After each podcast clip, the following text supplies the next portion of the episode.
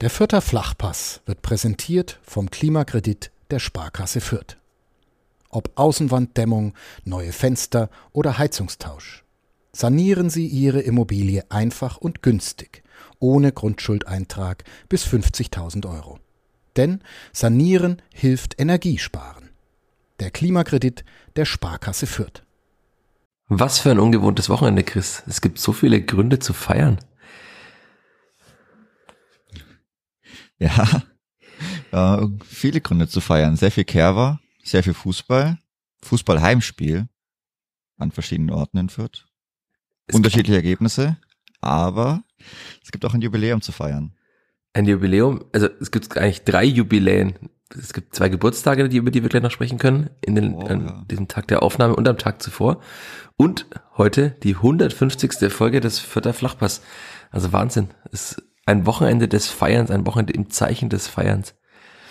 Kriegen wir das hin? Wir sind doch bekannt als der Negativismus-Podcast. Jetzt müssen wir immer so positiv sein in so vielen Dingen. ich glaube, das können wir schon hinkriegen. Naja, je nachdem. Ja, das Spiel, mal schauen, wie man das betrachten kann, aber im Zuge des Feier-Podcasts kann es eigentlich nur positiv werden. Es kann nur positiv werden. Das Clipper hat 1 zu 0 gegen Hansa Rostock gewonnen. Wir haben bei Twitter und bei Facebook aufgerufen, uns Fragen zu stellen. Es wurden so viele Fragen, das hat mich sehr gefreut, aber es würde, denke ich mal, eine pickepacke-volle Folge.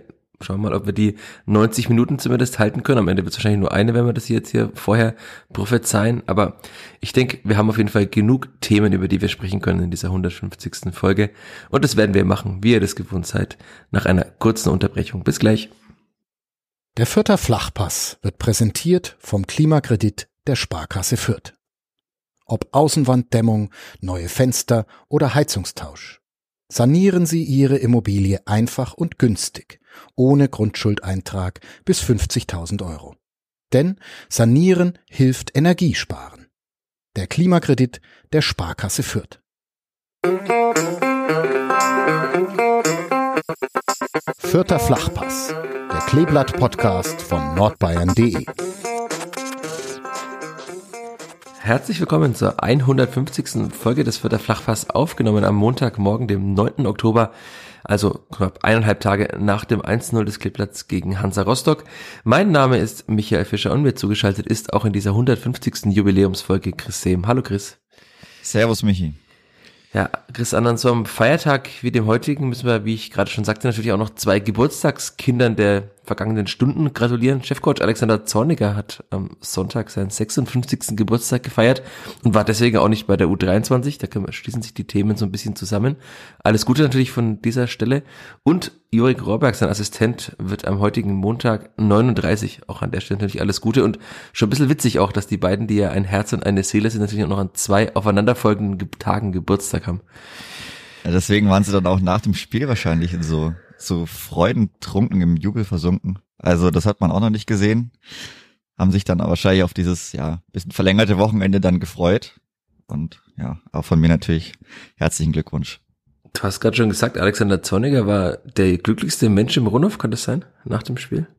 Ja, so sah er auf jeden Fall aus. Also vielleicht knapp hinter Jurek Rohrberg, der sich gefühlt noch ein bisschen mehr gefreut hat, als er dann äh, beim Abklatschen an der Nordtribüne vorbeigelaufen ist. Also das war schon ein sehr, sehr, sehr großes Grinsen.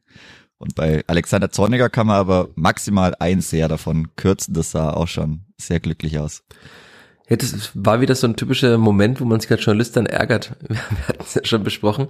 Ich stand ewig auf der Tribüne und habe mir das beobachtet, wie diese, ja, wir hatten es ja schon öfter mal, diese sehr langsame Runde durch den Rundhof äh, vollgangen wurde. Und die Menschen sind schon teilweise gegangen auf den Tribünen. Die Nord sah auch schon wieder relativ leer aus.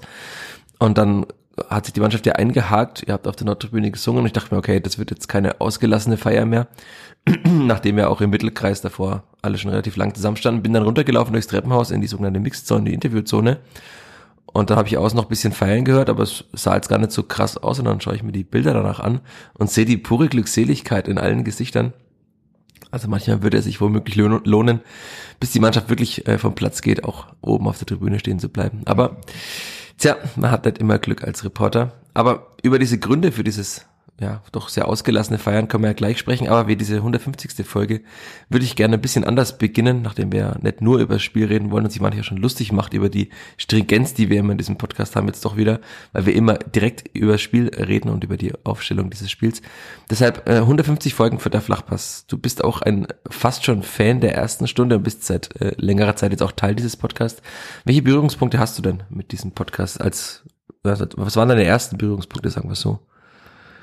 Die ersten Berührungspunkte sind ein bisschen schwierig sogar nachzuvollziehen, weil ich am Anfang immer über den Browser gehört habe und noch nicht über Spotify. Das heißt, ein Gehörthaken kommt dann erst relativ spät sogar.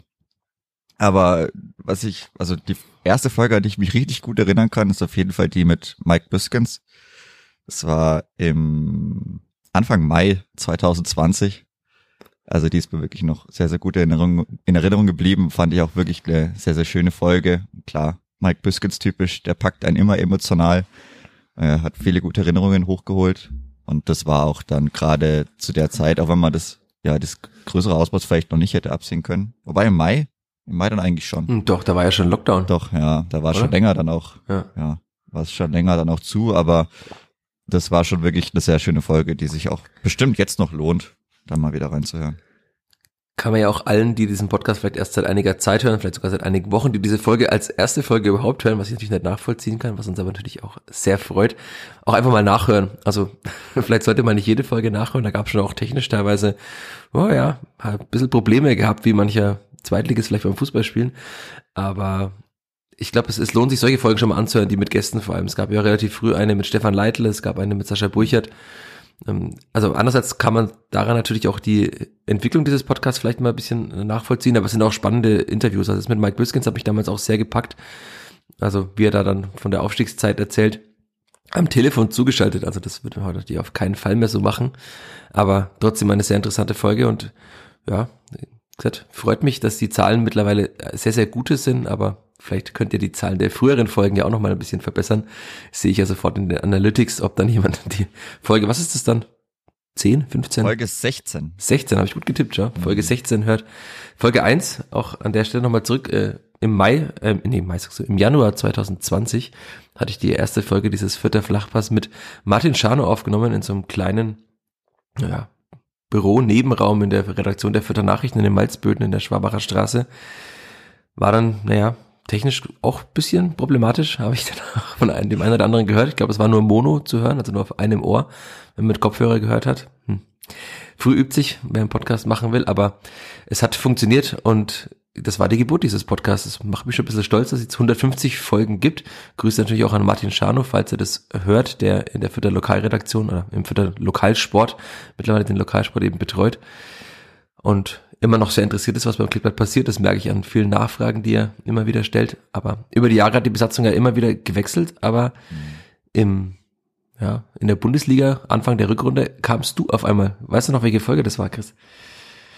Boah, die Nummer weiß ich gar nicht mehr. Es könnte Richtung 80 gewesen sein. Auch ein guter Tipp. Folge 81 mit dem Titel. 81, ja gut. Ein Neuzugang. Ein Neuzugang unter dem Tannenbaum. Äh, Weihnachts oder Weihnachtsbaum, Tannenbaum, ich weiß gar nicht mehr. Tan Tannenbaum? Muss ja der Tannenbaum sein, aber. Es war der leidliche Tannenbaum wahrscheinlich, ja. Ja, ich würde mich jetzt nicht festnageln lassen wollen, aber es müsste der Tannenbaum sein sogar, ja. Ja. Da, da sieht man auch die Entwicklung des Fürther Spiels an den Folgentiteln.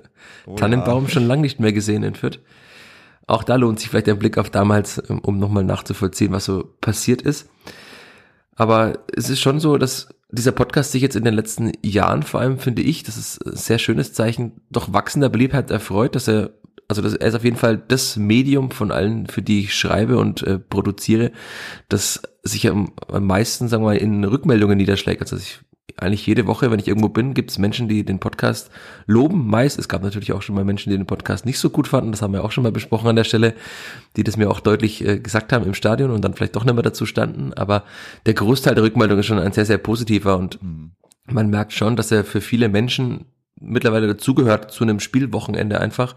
Also das, das spürst du ja genauso, wenn du immer angesprochen wirst. Anscheinend ist deine Stimme ja die bekanntere als meine sogar.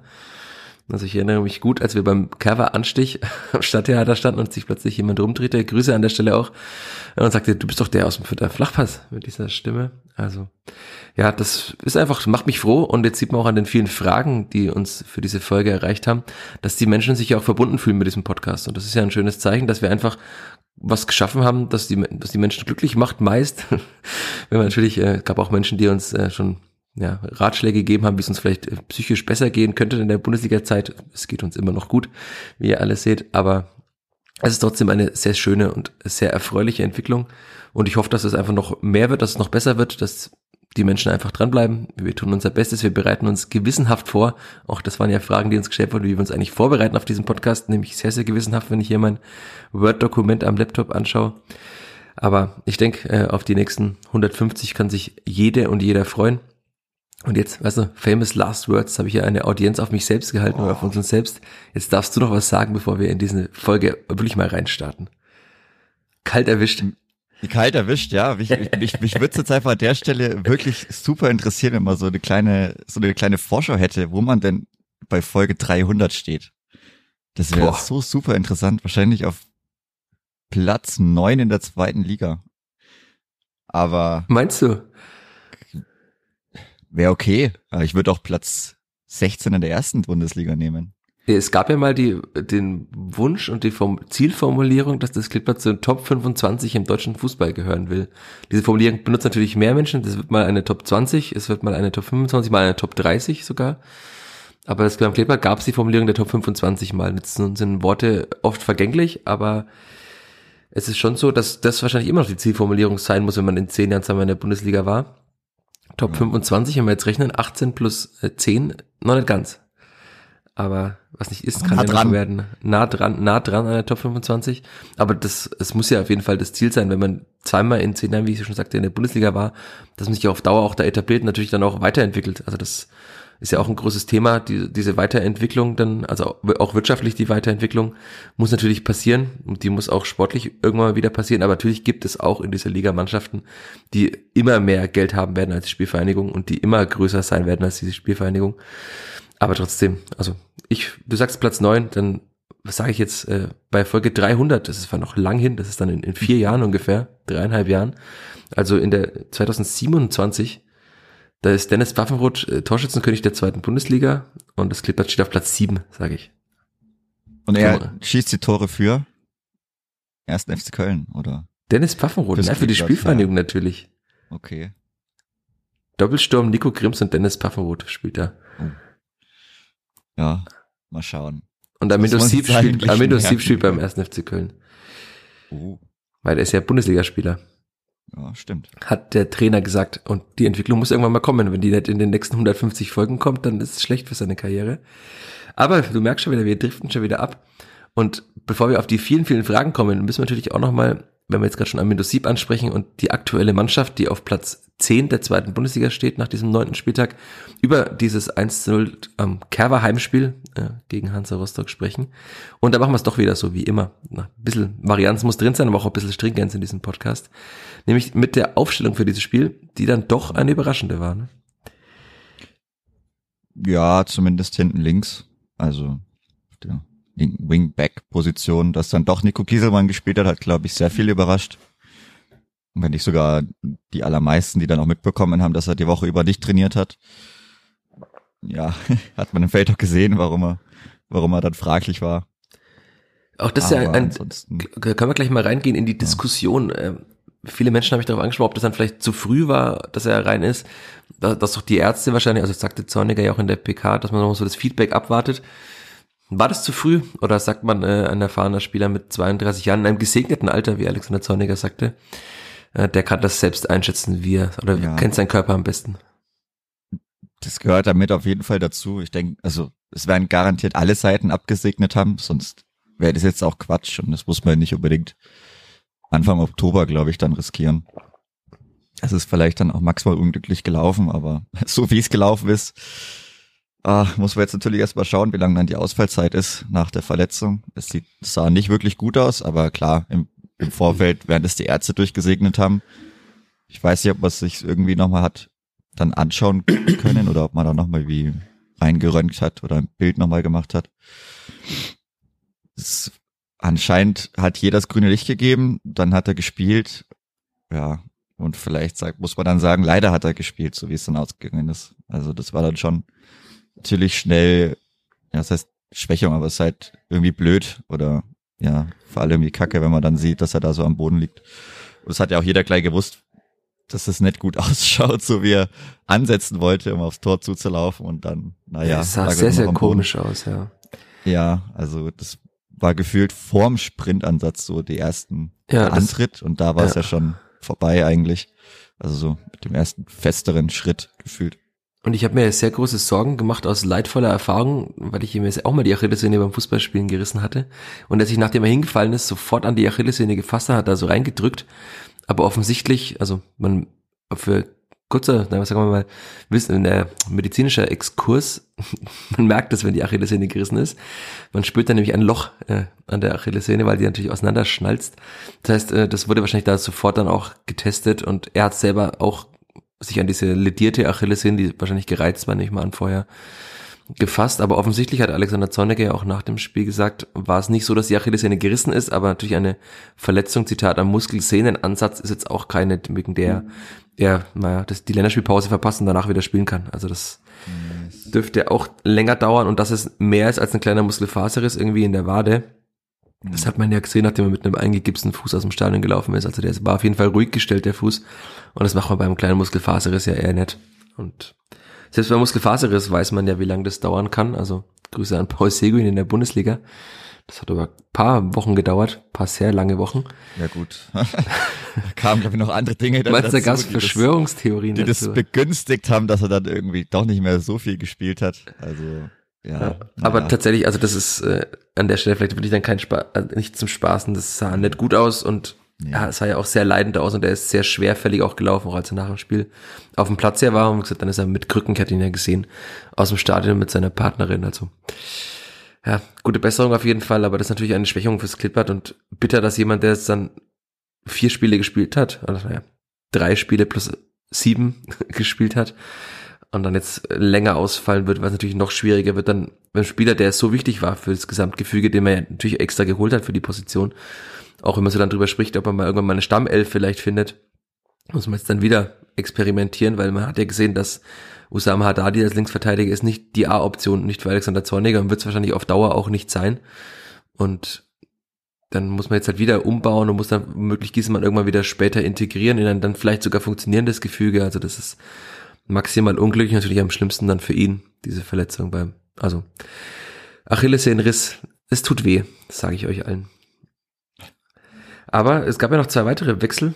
Also einer war klar, dass Julian Green wieder reinkommt, aber für wen er reinkam, war dann auch auffällig. Also Orestes Kiyomozoglu hat nicht gespielt nach drei Spielen, denen er spielte. Hast du das äh, nachvollziehen können, dass dann Robert Wagner die Stacks gegeben hat? Ja, also nachdem dann die Leistung von Kiyomozoglu dann doch nicht so überzeugend waren und ja, Robert Wagner hat ja auch einen Assist geliefert gegen Elversberg und ist dann trotzdem auch besser gemacht. Und ich denke, gerade auch zu Hause kann man sich dann schon durchaus mal für die offensive Option entscheiden. Also kann man meiner Meinung nach immer machen, aber zu Hause ist das, fällt es natürlich dann leichter auch irgendwie gegen Hansa Rostock, auch wenn die doch ja immer noch sehr körperbetont spielen oder vielleicht auch mal ein bisschen drüber hinaus. Aber von daher war das dann schon die logische Konsequenz, wenn Julian Green wieder reinkommt, dass wieder so integriert, wenn man nicht irgendwie großartig umbaut und dann Dixon Abiyama neben Branimir Gotha stürmen lässt, um dann Julian Green auf die 10 zu setzen. Hat ja auch wieder auch äh, defensiv Julian Green sehr gut gemacht. Ja, Hat genau. Seine Balance gut gehalten, also gerade nach hinten, also viele Duelle, geht auch kein Zweikampf aus dem Weg. Von daher war das, hat das schon gepasst und, und das war dann ja eigentlich fast, fast klar und dann ja die andere, die letzte, der letzte Wechsel, den hatten wir ja auch schon mal so bisschen angeteasert, also davor zumindest. Den Maxi-Dietz-Wechsel meinst du? Den Maxi-Dietz-Wechsel, ja, dass er zumindest daheim auf jeden Fall spielt.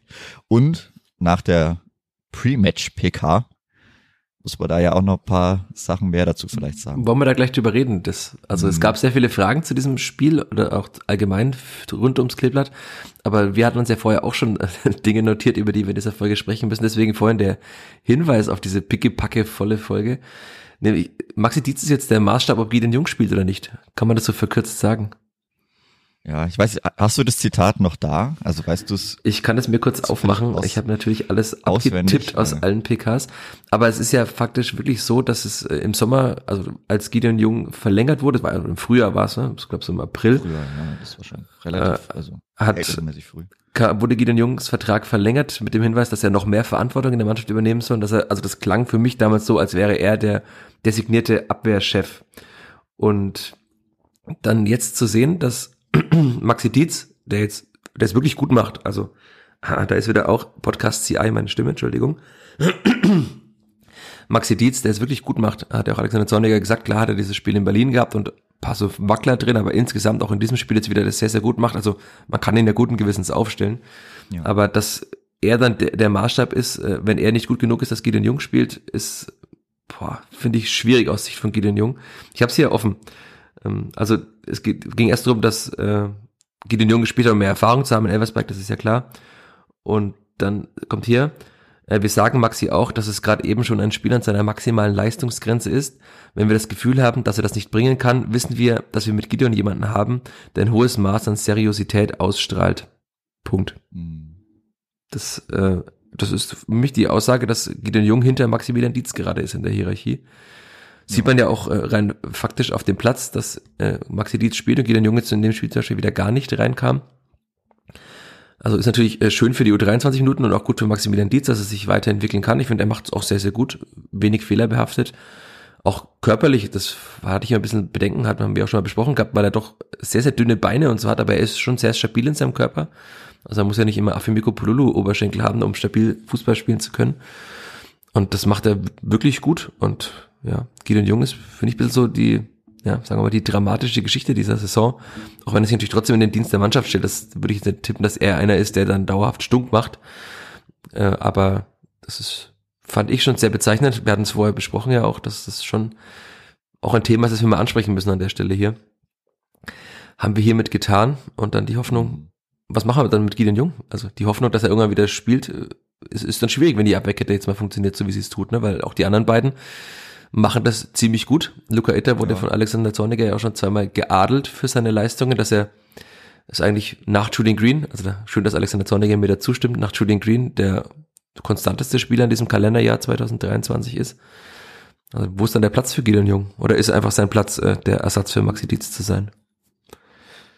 Momentan auf der Bank. Also man kann es ja dann auch, es ist einfach eine Frage der, der Alternativen.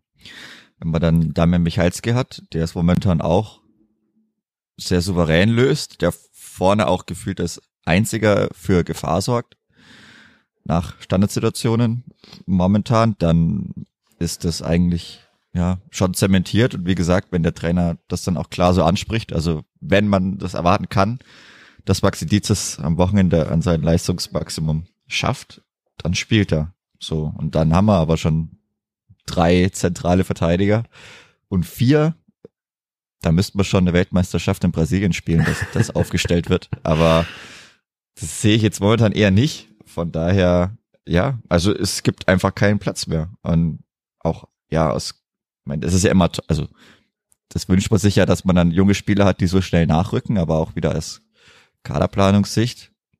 Naja, ist jetzt wieder nicht so toll dann gelaufen, aber im positiven Sinne. Also das ist ja dann auch nicht so verkehrt. Klar, fürs Einzelschicksal maximal blöd, aber dass man jetzt eigentlich ein Luxusproblem in der Abwehr hat, hätte man jetzt auch nicht so oft vermutet, noch nee. vor ein paar Wochen, Monaten. Ich werfe jetzt noch was ein. Nominierung von Maxi Dietz für die U23 der USA und äh, Spiel am 17. Oktober gegen Japan noch. Das heißt, Gideon Jung spielt vielleicht doch beim HSV am nächsten Spiel, weil Maxi Dietz mit Jetlag oh. am Mittwoch vor dem Spiel erst kommt. Das Clipper ist nämlich jetzt so big, dass es ein Nationalspiel hat, die durch die ganze Welt chatten.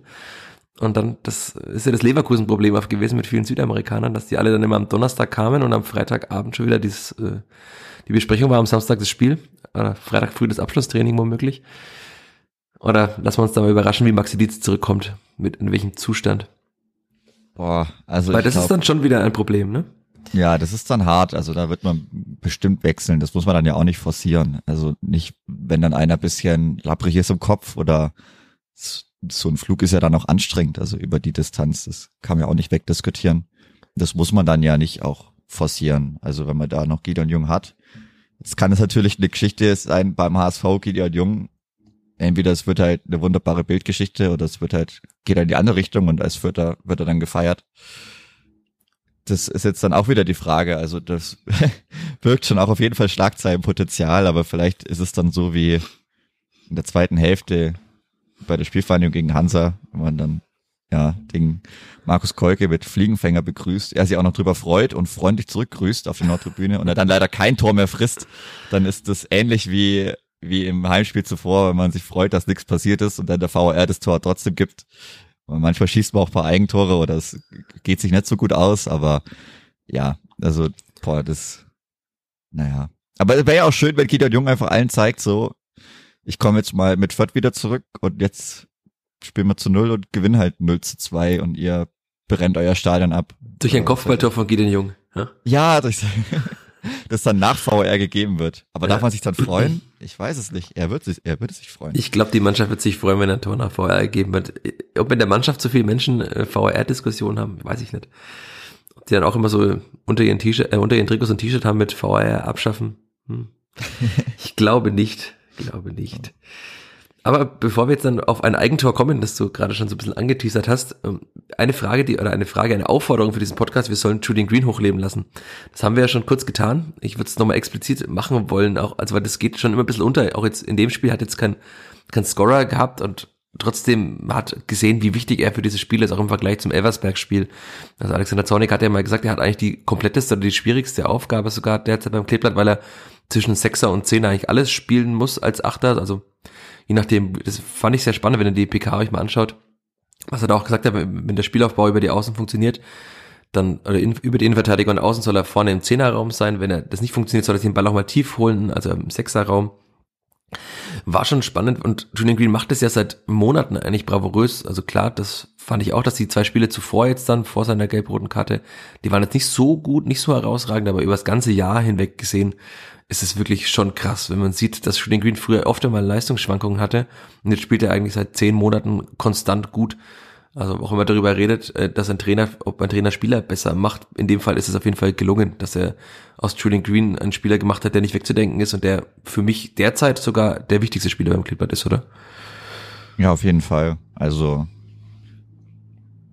wüsste ich jetzt nicht, wer da sonst noch wichtig. Also ich denke, es gibt ja einen Kapitän noch. Sehr, sehr wichtig. Ja, genau. Es gibt noch den Kapitän, der ist für andere Dinge wichtig, aber ob er jetzt, ob er dem Spiel jetzt momentan so viel gibt wie Julian Green, das glaube ich nicht. Also ich glaube, fürs Spiel direkt ist dann doch Julian Green schon mal nochmal eine andere, eine andere Hausnummer momentan.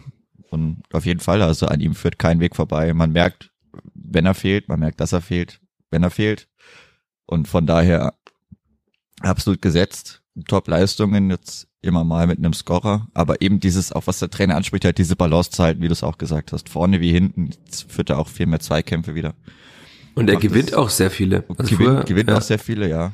Und also auch von daher super. Also ja, klar, die Standards Weiß sie nicht. kommen aber auch besser. Also das ist auch eine kommen Frage, die jetzt gestellt wurde. Die kommen viel besser als früher. Das können wir direkt dann anschließen, weil dann das auch überleitet zu einem Tor nach einem Standard. Aber das ist schon ein Thema, also wir hatten es oft besprochen und das ist immer noch ein Problem. Auch das, also darüber sollen wir reden, über die kurzen Ecken. Also so, wenn, wir sagen es mal so, wenn Ecken in den Strafraum kommen, dann sind sie meistens mittlerweile gut, weil man wahrscheinlich mit Michalski auch einen klaren Zielspieler hat, weil man sich Varianten überlegt, wie man den entweder freiblockt, wie man ihn irgendwie an den Ball bekommt. Hat der teilweise auch funktioniert. Man sieht es immer sehr schön, wie da Michalski so ein bisschen so tänzelt und versucht irgendwo ein Loch zu finden, dass er reinlaufen kann, wo gerade kein Verteidiger ist. Also das, ich glaube, das hilft schon. Auch die Fokussierung auf den einen Zielspieler, dass der Gegner da eben sagt, okay, wir brauchen ein oder zwei Spieler schon, um diesen gegnerischen Spieler in irgendeiner Form aus dem Spiel zu nehmen. Und dann fällt aber dieses Tor nach einer Ecke, die eigentlich gar nicht mal so gut war. Das ist dann schon auch bezeichnet, ne? Also die kommt irgendwie so halb hoch von Osam Haddadi auf den ersten Pfosten. Hatte man ja vorher schon mal. Also da hat man es auch versucht, da hat glaube ich Wagner geschossen.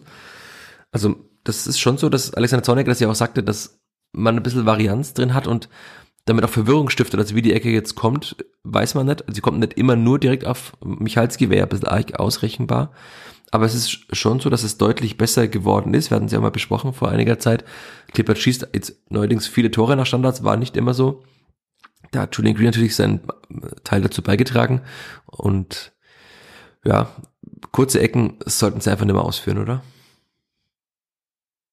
Nee, oder also nicht in dieser mit Form. Einem klaren Plan, ja. Also dann mit einem klaren Ablauf und mit äh, auch klaren zeitlichen Abständen, was dann wann passieren soll, weil so äh, ist dann teilweise passiert, aber das ist ja dann nicht nur bei der Ecke, das war glaube ich auch bei einem Freistoß, mit dem dann Osama Haddadi so lange wartet und jedem bewusst ist, der spielt den Ball nicht nach vorne. Und das wird dann irgendwann auch dem letzten Rostocker bewusst und dann haben sie den Ball da, ich glaube, was war in der Mittellinie, oder? Dann verloren und Konter gefangen. Ja. Was auch komplett haarsträubend war. Also ich habe mir schon gedacht, nachdem er so hinläuft und es war klar, okay, der dreht sich, der dreht sich irgendwann ab und will den kurz spielen so. Und wenn, klar, man hat viel vom Kleeblatt gesehen und kennt auch Osama Haddadi, aber irgendwann checkt es halt auch der Gegner. Und da hat man da gesehen, was passiert, wenn der Gegner das auch checkt und wenn der Ball dann noch nicht so gut, so gut kommt und der nächste auch nicht sofort schaltet, dann fängt man auch mal so komische Dinger. Und so ist es ja auch teilweise bei Ecken. Also die werden dann ausgespielt und aber halt eben nicht gut zu Ende gespielt. Und weiß ich nicht, also gerade weil man auch hoch dann so viel Gefahr, für so viel Gefahr sorgen kann. Vielleicht schafft man es auch mal einen auf den kurzen Pfosten zu ziehen, um den dann per Kopf an den zweiten Pfosten zu verlängern. Kann man ja auch machen, wenn sich viel im Zentrum auf Michalski fokussiert und dann einer kurz läuft, ich weiß nicht, Lampard oder so, und der einfach nur nach oben springt. Vielleicht fällt da mal am zweiten Pfosten einer runter. Gab es ja schon viele Clipper-Tore, die so gefallen sind in früheren Jahren. Ja, früher war das mal so, aber es ist dann auch noch eine Option, die dann dazukommen kann, aber muss halt jeder wissen, was passiert und dann schaut es mittlerweile aber auch ganz gut aus, wobei, also dass das jetzt so ist, ist schon gut, mir ist es nur mittlerweile teilweise, also diese, wo die Gefahr herkommt, ist ein bisschen zu, zu standardlastig irgendwie. Also das war mir dann auch im Spiel gegen Rostock. Ansonsten spielerisch schon, schon zu wenig. Da kommen wir ja gleich noch drauf. Ähm, lass uns erstmal über das Ton zu, äh, zu Ende sprechen. Also Damian Rosbach, ich war bislang nicht bekannt für mich als, als guter Stürmer, aber den hat er perfekt gesetzt, diesen Kopfball, und ich habe mir es mehrmals angeschaut noch und ich weiß nicht, was er vorhatte bei dieser Klärungsaktion. Hast du's? Ja. Kannst du verstehen, was er da machen wollte? Also Markus Kolk hat es, glaube ich, auch nicht verstanden. Das ist, weiß ich, weiß auch nicht, was er machen will, weil für eine Rückgabe ist das irgendwie. So ein bisschen arg scharf dafür. Ein bisschen arg scharf, ja. Markus Kolk springt dann auch so ein bisschen, ein bisschen verwundert, glaube ich, noch den Ball hinterher. Ist ja klar, damit rechnet er ja nicht, dass der Ball dann so, so auf sein Tor kommt. Aber sieht natürlich auch dann mit seinem Helm maximal unglücklich aus. Ne? Das kommt auch noch dazu sah dann, war auch sehr verwirrend, aber war auch gefühlt tatsächlich die einzige Möglichkeit, wie in dieser ersten Halbzeit ein Tor hätte fallen können. Also. Dann sind wir doch schon beim, beim Thema. Das Clipper hatte zwischenzeitlich mal 67, 68 Prozent, ich hatte es mal beim Kicker gesehen nach einer halben Stunde, äh, Ballbesitz. Und dass aus diesem Ballbesitz dann einfach nichts entsteht, außer dieses Tor eigentlich. Also es gab ja wirklich kaum Chancen. Es gab am Anfang einige Schüsse, aber ansonsten ist da einfach nichts passiert. Ist es also ist ein ganz schwieriges Thema. Da kommen wir jetzt dann auch zu den einigen Fragen. Wir können die immer wieder mal einstreuen, müssen es ja nicht so äh, einfach abhaken auf der Liste, sondern ist es so, dass das Klippert das Fußballspielen teilweise verlernt hat? Oder ist es so, vielleicht ketzerisch gesagt, äh, so, dass es Fußball spielen kann, aber nimmer äh, Tore, ähm, Torchancen, sich Torchancen erspielen kann? Oder, äh, dritte Variante, kannst du dann ankreuzen, welche Antwort du nehmen willst, ist es das Schwierigste, aus einem guten Ballbesitz Fußball dann auch noch Torchancen zu erspielen gegen einen tiefstehenden Gegner? Aber ist der Ballbesitz Fußball dann gut, wenn man nichts, also ja, es sieht, es sieht gut aus. Es sah beim Kleeblatt ja, ja auch gut also aus in diesem Spiel. Also man muss schon sagen, dafür, dass manche immer sagten, das Kleeblatt drischt den Ball nur noch lang vor und kann kein nee, Fußball spielen. Also, also das sah teilweise schon gut aus und auch dann kann man die nächste Frage noch einstreuen, ob diese Mannschaft nicht gut genug ist für Ballbesitzfußball. Also nein, nein, nein, nein, nein, Punkt. Die ist gut, die ist gut genug dafür. Also die ist wirklich, es ist fußballerisch eine gute Mannschaft und das sieht man ja immer mal wieder. Also klar wird man mit Dixon Abiyama keinen vierter Flachpass über 90 Minuten spielen können. Der hat andere Stärken. Aber das Mittelfeld aus Julian Green und Robert Wagner, auch mit Luca Itter, der einen guten Beispiel kann, mit Haddadi, der es eigentlich auch kann, muss man mal dran denken, der war letztes Jahr eigentlich über lange Strecken der Aufbauspieler des Clippers, hat das auch gut gemacht, bis er halt seine komischen Aussätze immer drin hatte, die er immer noch nicht ganz abstellen kann. Aber das ist fußballerisch eine richtig gute Mannschaft und Branimir Gotha ist eigentlich auch über jeden Zweifel haben und kann da Pässe spielen, die nicht viele Spieler können an guten Tagen. Also die Mannschaft kann Fußball spielen und es hat sie auch gezeigt in der ersten Halbzeit, dass sie es kann. Aber irgendwie kam dabei nix rum. Also das war schon bezeichnend, dass das Tor dann nach einer Ecke fällt und die äh, zweite gefährliche Chance ist ja auch noch am Standard entstanden, wo dann Tuding, äh, Dixon Abiyama schießt und Schuss, äh. Maxi Dietz den Ball dann aber deutlich übers Tor setzt. Also aus dem Spiel heraus ist da ja wirklich nicht viel passiert. Ne? Nee. Also das verwundert mich auch ein bisschen. Ich finde auch, dass ja Simon Aster da auch ein bisschen abfällt irgendwie nach vorne. Also kommt auch nicht mehr sehr viel bei rum irgendwie. Klar, wenn man das wieder so anspricht, dann legt der gegen HSV wahrscheinlich zwei Dinger auf.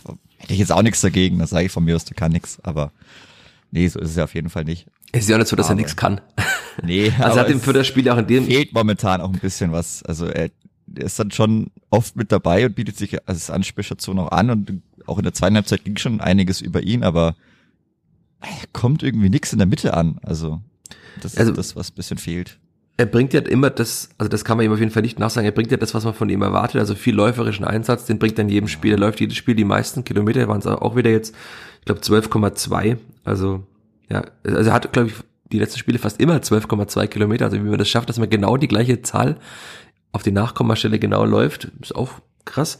Er war wieder der schnellste Spieler beim Klippert, aber wie du sagst, er kann halt da die Linie auf und runter rennen, hat sie defensiv natürlich auch die rechte Seite im Griff gehabt, also das muss man auch sagen, ist ja seine vorrangige Aufgabe auch da auf der äh, rechten Seite abzusichern. Das war aber jetzt auch nicht so, dass sie maximal gefordert wurden auf der Seite, aber zumindest war das schon mal gut defensiv, aber offensiv schon die ganze Saison ja eigentlich. Also er ist ja ganz klar gesetzt, vor allem jetzt, wo Marco Meyerhöfer sich immer noch schwer tut, zurückzukommen nach seiner glaub, Einblutung in der Wade, war die Formulierung. Aber ich hatte es auch in, in der Einzelkritik geschrieben, also ein fitter Marco Meyerhöfer würde ihn, glaube ich, Simon Aster derzeit verdrängen, bei aller läuferischen Qualität. Aber im Ballbesitz, das hatten wir auch schon oft besprochen, im Ballbesitz ist Simon Aster nochmal, äh, Marco Meyerhofer nochmal eine ganz andere Klasse natürlich. Also allein schon vom Spielverständnis, vom Fußballerischen auch und auch wie er dann, teilweise hat Simon Asta in dem Spiel auch wieder so ein bisschen so invers gespielt, grüßen alle, die Taktiksprache hassen. Also als Innenverteidiger, äh, als Außenverteidiger, als Sechser fast schon, also im Zentrum gespielt. Das kann Marco Meyerhofer einfach besser, allein schon durch seine Spielintelligenz und durch seine Passqualität. Deswegen bin ich sehr gespannt, wenn beide fit sind, wer dann spielt. Also da geht es dann wahrscheinlich auch, Zitat, um das Gesamtgemälde oder Gesamtgebilde, das man auf den Platz bringen will, wie Alexander Zorniger schon mal sagte. Aber also seine Stammplatz ist, sollte er sich nicht zu sicher sein, finde ich, weil dafür kommt einfach offensiv derzeit, finde ich, zu wenig dabei rum. Sieht man ja auch. Also letztes Jahr hat er viele gute Flanken geschlagen. Klar, jetzt kann man wieder sagen, wer ist dann bei der, im Strafraum bei der, wenn eine gute Flanke kommt, das ist das nächste Thema, die sogenannte Boxbesetzung. Aber ja, kam ein bisschen zu wenig dabei raus. Und natürlich ist auch Simon Asta ein Spieler, der jetzt also im Passspiel noch ein bisschen abfällt. Also ich finde, das ist auch besser geworden, aber er ist jetzt kein Marco Meyerhofer im Passspiel und auch kein Julian Green, das ist auch klar. Und ich hatte Maxi Dietz auch nach dem Spiel gefragt, woher das dann kommt, wenn wir jetzt dann in die zweite Halbzeit auch springen, weil in der ersten Halbzeit ist ja nicht mehr viel passiert, dass dann so viele technische Unzulänglichkeiten im Spiel kommen. Also das war wirklich krass. Ich habe mir gestern nochmal so die Schlussphase angeschaut, so 65. bis 90. Und das war wirklich krass zu sehen, wie oft der Ball dann einfach, es waren wirklich, das sah teilweise gut aus. Und ich fand, das sah auch aus der Innenverteidigung heraus gut aus, bis nach vorne. So das Spiel übers Mittelfeld, das hat, hat immer wieder gut, gute Szenen gab es da in diesem Spiel. Und dann war der letzte Pass auf was Branimir Gotha, dann auch Robert Wagner, Mhm. dabei hat sich auch eingeschlichen. Die waren so oft so unsauber. Auch wenn man dann mal irgendwie versucht hat, Amendo Sieb, als er dann drin war, so nach, über rechts zu schicken, die Pässe kamen einfach nie an. Und äh, Maxi Dietz sagte dann als Erklärung, dass er sich ist, also dass die Spieler vorne schon sehr viel sprinten müssen und sehr viel arbeiten müssen und dass dann irgendwann die Puste weg ist, um vielleicht noch äh, hundertprozentig sauberes Passspiel hinzukriegen. Was dann auch wieder zu einem größeren Thema führt, ob vielleicht diese physische Spielweise überfordernd ist für die Spieler auf über 90 Minuten.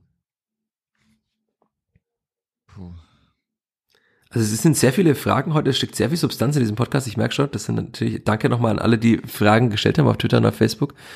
Aber es ist ja wirklich so, dass, also man sieht das ja, dass es mit fortschreitender Spieldauer ist. Und auch bei Usama Haddadi, da war, das war am Anfang, fand ich, gutes Spiel von ihm. Und im weiteren Verlauf haben sich das so komische Fehlpässe eingeschlichen. Also ich habe mir die, die Minute, Minute nicht notiert, weil es wären zu viele, um alle Minuten zu nennen. Aber da war einmal ein Pass aus der eigenen Hälfte unbedrängt einfach in des Gegners Fuß und Das kann ich mir nur durch Konzentrationsschwierigkeiten erklären, weil fußballerisch hat er das drin, dass er das nett macht. Und das war auch bei einigen anderen Spielern, dass da einfach sehr viele Pässe einfach so extrem unsauber kamen im letzten Drittel vor allem, dass man sich ja alles, was man irgendwie durch ein gutes Aufbauspiel von hinten heraus probiert hat, einfach komplett zunichte gemacht hat. Und deswegen kam da ja auch dieses unansehnliche Spiel in der zweiten Hälfte raus, mhm. weil Rostock das ja auch nicht besser kann, also das ganze Spiel über nicht konnte. Und dann, Zitat Maxi Dietz, ja, komischerweise kamen die langen Bälle auch so, dass wir eigentlich kein Problem hatten, sie zu verteidigen. Also, das war ja, Rostock hatte zwei Chancen in der zweiten Halbzeit, so wirkliche Chancen. Äh, einmal von John Patrick Strauß, wo Jonas Urbig gut hält. Und dann nochmal einen von Junior Brumado, der schon, boah, also was für einen Körper hat. Aber ansonsten, die waren ja beide jetzt auch nicht wahnsinnig gefährlich. Also Urbig ist gut geflogen bei diesem Schuss von Strauß. Aber wenn man es nochmal sieht, der war auch sehr zentral, der Schuss. Also wir hatten es ja schon mal, also Jonas Urbig in dem Spiel fand ich gut, auch von der Präsenz und wie er Bälle abgefangen hat, wie er das Spiel aufgebaut hat.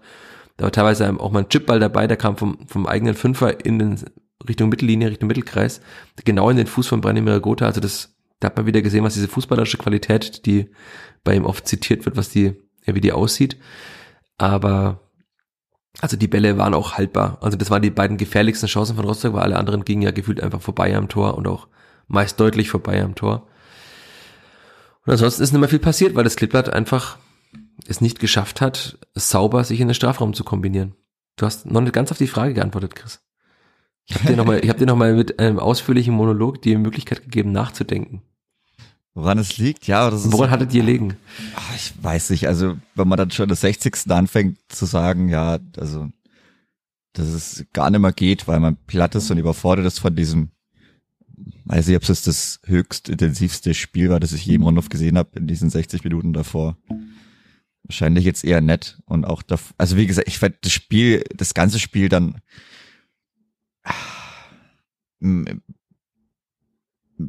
ja, das spätestens das letzten Drittel qualitativ einfach zu wenig, also auch gegen den Gegner, der auch maximal limitiert war, glaube ich, an diesem an diesem Samstag, also ja, Rostock da ging gar nichts. Das hat ja auch dann Alois Schwarz so klar angesprochen, dass da wirklich irgendwie gar nichts ging. Die haben dann auch sehr viele gelbe Karten bekommen, komische Sachen gemacht mit Perea. Also solche Sachen kommen dann auch nicht immer zufällig. Das, das sowas ist dann schon so wilde Szenen passieren dann auch nur, wenn gar nichts mehr geht und man auch nicht mehr weiß, was man sich anfangen soll, um da mal irgendwie einen Schritt reinzubringen. Aber jetzt zu sagen, dass sie dann alle permanent Platz sind, weißt du, dann muss ich meine Hand heben und sagen, gut, äh, nach 70 Minuten, ich kann jetzt nimmer, bitte bring jetzt einen rein, der es dann besser macht. Also das ist ja auch möglich. Man hat jetzt es gab auch nur drei Wechsel. Ja.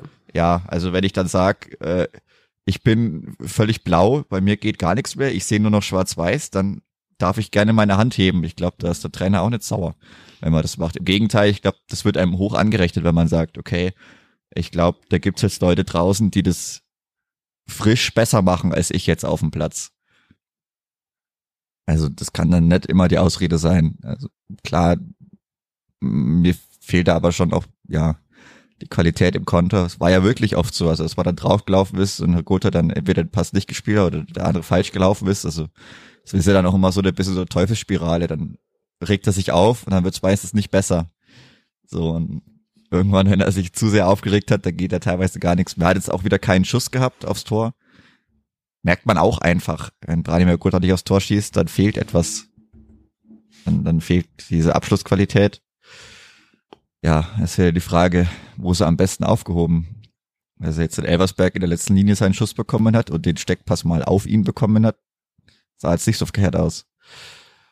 Aber ja, das, das ist eine gute Frage, wo, woher das kommt, dass dann spielerisch so wenig geht. Also wie gesagt, ich, ich war vor diesem ganzen Spiel gegen Rostock sehr enttäuscht. Ich glaube, für den neutralen Zuschauer boah, war das schon sehr, sehr schwere Kost, auch weil es dann teilweise so hart wurde und dann die gelben Karten gab und sieben übrigens für Rostock. Achtmal falsch eingeworfen wurde und dann Lukas Hinterseher auf dem rechten Ohr taub geworden ist, zwischendrin noch.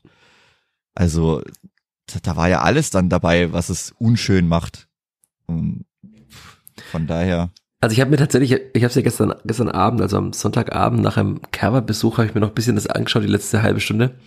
Und wenn du denkst, du sitzt als neutrale, also dieser viel zitierte neutrale Fernsehzuschauer und schaust dir dieses Spiel in der Einzeloption an. Ich kann mir nicht vorstellen, dass das Holzig, so viele neutrale Zuschauer gemacht haben. Fürth gegen Rostock in der Einzeloption. Aber das war wirklich, also, boah, das war nett schön anzuschauen, weil wirklich jeder dritte Pass war einfach gefühlt ein Fehlpass in diesem Spiel. Oder ist irgendwo hingekommen, wo man sagt, den kann der Stürmer eh nicht erlaufen, diesen Ball, weil er in den falschen Raum gespielt ist, mit der falschen Schärfe gespielt ist. Es gab auch eine Szene, wo wir vorhin bei Usama Haddadi waren, der einfach im quasi, weiß nicht, ob es ein Abschluss war, aber irgendwo ein Field Goal schießen wollte auf dem Feld. Aber er hat halt über vier Meter zu Robert Wagner gepasst, aber mit dem Vollspann. Und Robert Wagner ist der Ball natürlich vom Fuß geprallt, weil den kann er gar nicht annehmen. Also was er da machen wollte, ich weiß es nicht. Und das war wirklich also extrem, extrem unansehnlich in der zweiten Hälfte. Und jetzt kann man dann auch nochmal auf zwei Spieler, die das Spiel hätten früher entscheiden können. Aber wir hatten vorhin die Chance von Junior Brumado. Das war in der 90. glaube ich. Also es hätte schon noch sein können, dass da einfach ein Ball durchrutscht und der Rostocker Stürmer den Ball dann einfach in, irgendwie ins Tor drückt. Und dann spielst du einfach 1-1 in einem Spiel, in dem du in der ersten Halbzeit so krass die bessere Mannschaft warst und halt einfach wieder nicht dieses zweite Tor nachlegst. Also das ist schon ein großes Problem. Und dann sind wir wieder dann auch bei der individuellen Qualität der Stürmer. Also im Sommer hat man gedacht, Wahnsinn, diese Stürmer mit Selbstvertrauen, die treffen gegen Liverpool, die treffen gegen jeden Gegner. Und jetzt haben wir dann Dennis Sabeni, über den wir auch reden sollen. Die Frage kam mehrmals. Und Amindo Sieb die klarste Chancen einfach liegen lassen. Aber Hm. bleiben wir vielleicht erstmal bei Dennis Sabeni, weil die Chance ja auch früher war. Die Frage war, Dennis Sabeni, was machen wir mit ihm? Kurz zusammengefasst. Ich glaube, das ist eine, ich glaube, die Frage stellen sich gerade auch einige Leute in der, auf der Kronacher Hart, was man da jetzt, wie man ihn da jetzt noch kitzeln kann. Also, die Chance so frei auf dem richtigen Fuß, er macht es dann noch gut, er lässt den Torwart aussteigen oder, ja, er kann auch eigentlich direkt schießen, das müsste er eigentlich drin haben. Mit dem, der lag auf dem richtigen Fuß, er stand im richtigen Winkel. Dann macht er es doch gut, lässt den Torwart aussteigen und braucht dann vielleicht einen Ticken zu lang und schießt dann auf jeden Fall viel zu läppsch, schließt er dann ab, dass da noch ein Verteidiger reinrutschen kann und also gerade von hinten das zu sehen, ich, ich muss leider lachen. Das ist fast dramatisch, leid, oder? Ja, ich hab, ich, ich muss dann leider lachen irgendwie, weil wir das Thema auch davor hatten, was jetzt bei ihm noch passieren soll. Weil klar, er hat es auch noch nicht so viele Chancen gehabt, aber dann in Halle dann doch wieder und da hat er es nicht gemacht und jetzt hat er es wieder so versiebt. Also da muss man dann schon auch wieder. Er versiebt als jemand anderes. ja, der hat auch noch einen versiebt, aber da muss man dann auch fragen, irgendwann, also was soll dann noch passieren? Klar, wahrscheinlich irgendwie so, keine Ahnung, blöder Kopfball am zweiten Pfosten, der dann so auf die Linie geköpft wird und so ganz hässlich ist, aber ich muss dann, also meiner Meinung nach, auch wenn du jetzt nicht das große Selbstvertrauen, Selbstbewusstsein hast, momentan mit seinem Alter, mit seiner Erfahrung, muss er aus dieser Chance ein Tor machen. Also das ist dann auch, das, das tut mir dann auch irgendwie leid, aber dann weil sich für mich dann immer die Frage stellt, was passiert dann, dass er in der Stürmerhierarchie aufrückt. Wobei er jetzt ja auch wieder unverhofft aufgerückt ist. Also das ist dann auch so eine Sache. Gibt es eine klare Stürmerhierarchie? Es gibt eins und zwei und danach gibt's glaube ich, den Rest. So könnte man das irgendwie zusammenfassen. Er ist nicht Amindo Sieb schon auch gerade die drei. Das kann man schon auch sagen. Ja, doch, er kommt ja. Ja. dann, ja, er ist dann schon die drei und dann wird's wässrig. Ja, aber es ist ja die Frage, ob es da noch eine Stürmerhierarchie mit fünf Stürmern gibt oder mit vier ja, gibt's dann noch einen, ja. Weil ist- Lukas Petkoff ja zuletzt, also ich finde sein bestes Spiel hat er auf der acht gemacht. Ja, das weiß nicht. Also er Aber Fakt einige ist- Spiele, er war auch mal auf der 10 gut und er war eine ganze Zeit lang als Stürmer am besten. Das ist dann auch wieder so eine Sache. Aber Fakt ist doch, dass, also wenn wir nochmal zurückblicken bei Dennis Sabeni auch, nach Beginn der Vorbereitung, also im letzten Testspiel gegen Liverpool und am ersten Spieltag gegen Paderborn, war das Sturmduo Tim Lemperle und Dennis Sabeni. Das heißt, er war der Top 1 Stürmer eigentlich beim Kleeblatt. Wurde ja auch geholt, ganz klar explizit als der Stürmer, der es schon nachgewiesen hat. Klar, können wir die Formulierung nennen, der 12 oder 14 Tore Stürmer, der das bei Paderborn auch schon gezeigt hat, der eigentlich Fußballfloskel weiß, wo das Tor steht. Hat er da auch gesehen, äh, wo das Tor steht, aber er hat halt nicht ins Tor gebracht. Gut, aber zumindest ist er ein Stürmer, dem man zutraut, dass er in der zweiten Bundesliga zweistellig trifft. Und dann kommt dieses Spiel gegen Paderborn, wo er von Visa Muslio einfach brüde umgetreten wird Und seitdem funktioniert einfach gar nichts mehr. Also das ist wirklich eine, finde ich, höchst dramatische äh, äh, Entwicklung. Und ich hätte ihm das ja gewünscht, als er in Halle dann wieder reinkam nach seiner Verletzung, ja erstaunlich schnell und erstaunlich früh. Gut, dass es so klimpflich ausgegangen ist. Aber vielleicht wäre tatsächlich alles anders, weil man kennt das ja im Fußball bei Stürmern, wenn er diesen Ball in Halle irgendwie reingebracht hätte. Aber den hat er da ja schon relativ kläglich vergeben. Und jetzt wieder. Und also was da noch, wie du sagst, was, was passiert da noch? Wird es dann besser, wenn er einen Ball irgendwie dreckig über die Linie drückt und dann wird seine Brust auf einmal ganz breit? Also ich finde auch seine Körpersprache extrem schwierig mittlerweile. Nach dem Spiel dafür gab es dann ein, ein Foto vom Kollegen Wolfgang Zink, wo Rashida Susi lacht, Dennis Sabeni lacht und Alexander Zorniger ihn mit offenen Armen empfängt. Also offenbar konnte er doch noch lachen nach diesem Spiel.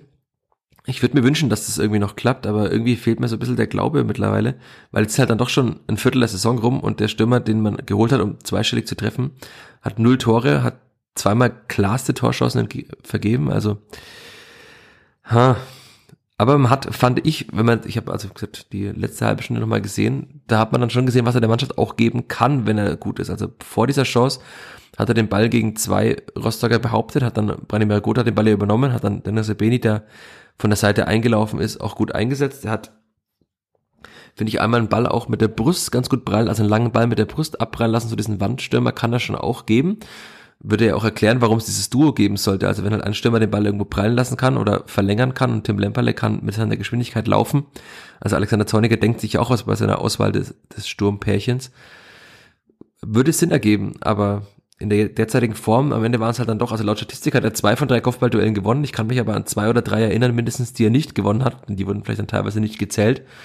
Aber da waren schon auch einige dabei, wo ich mir dachte, also mit deiner Größe müsstest du das eigentlich gewinnen, das Kopfballduell, aber da ist er dann falsch zum Ball gegangen. Und auch am Boden war die Zweikampfstatistik, ich glaube 17 Prozent waren es, also je nach Anbieter, aber es war nicht mal ein Fünftel der Zweikämpfe, das er gewonnen hat. Das ist natürlich auch viel zu wenig als Stürmer, der dann vorne dann irgendwie noch Bälle behaupten soll. Und ich glaube jetzt mal, dass er in der Hierarchie mit diesem Spiel jetzt nicht unbedingt aufgestiegen ist, auch wenn Alexander Zorniger sagte, dass er nach diesem Spiel jetzt ja Ansprüche auf mehr anmelden dürfe. Das hat mich auch etwas verwundert. Okay. Naja. Hat er ja in der PK gesagt.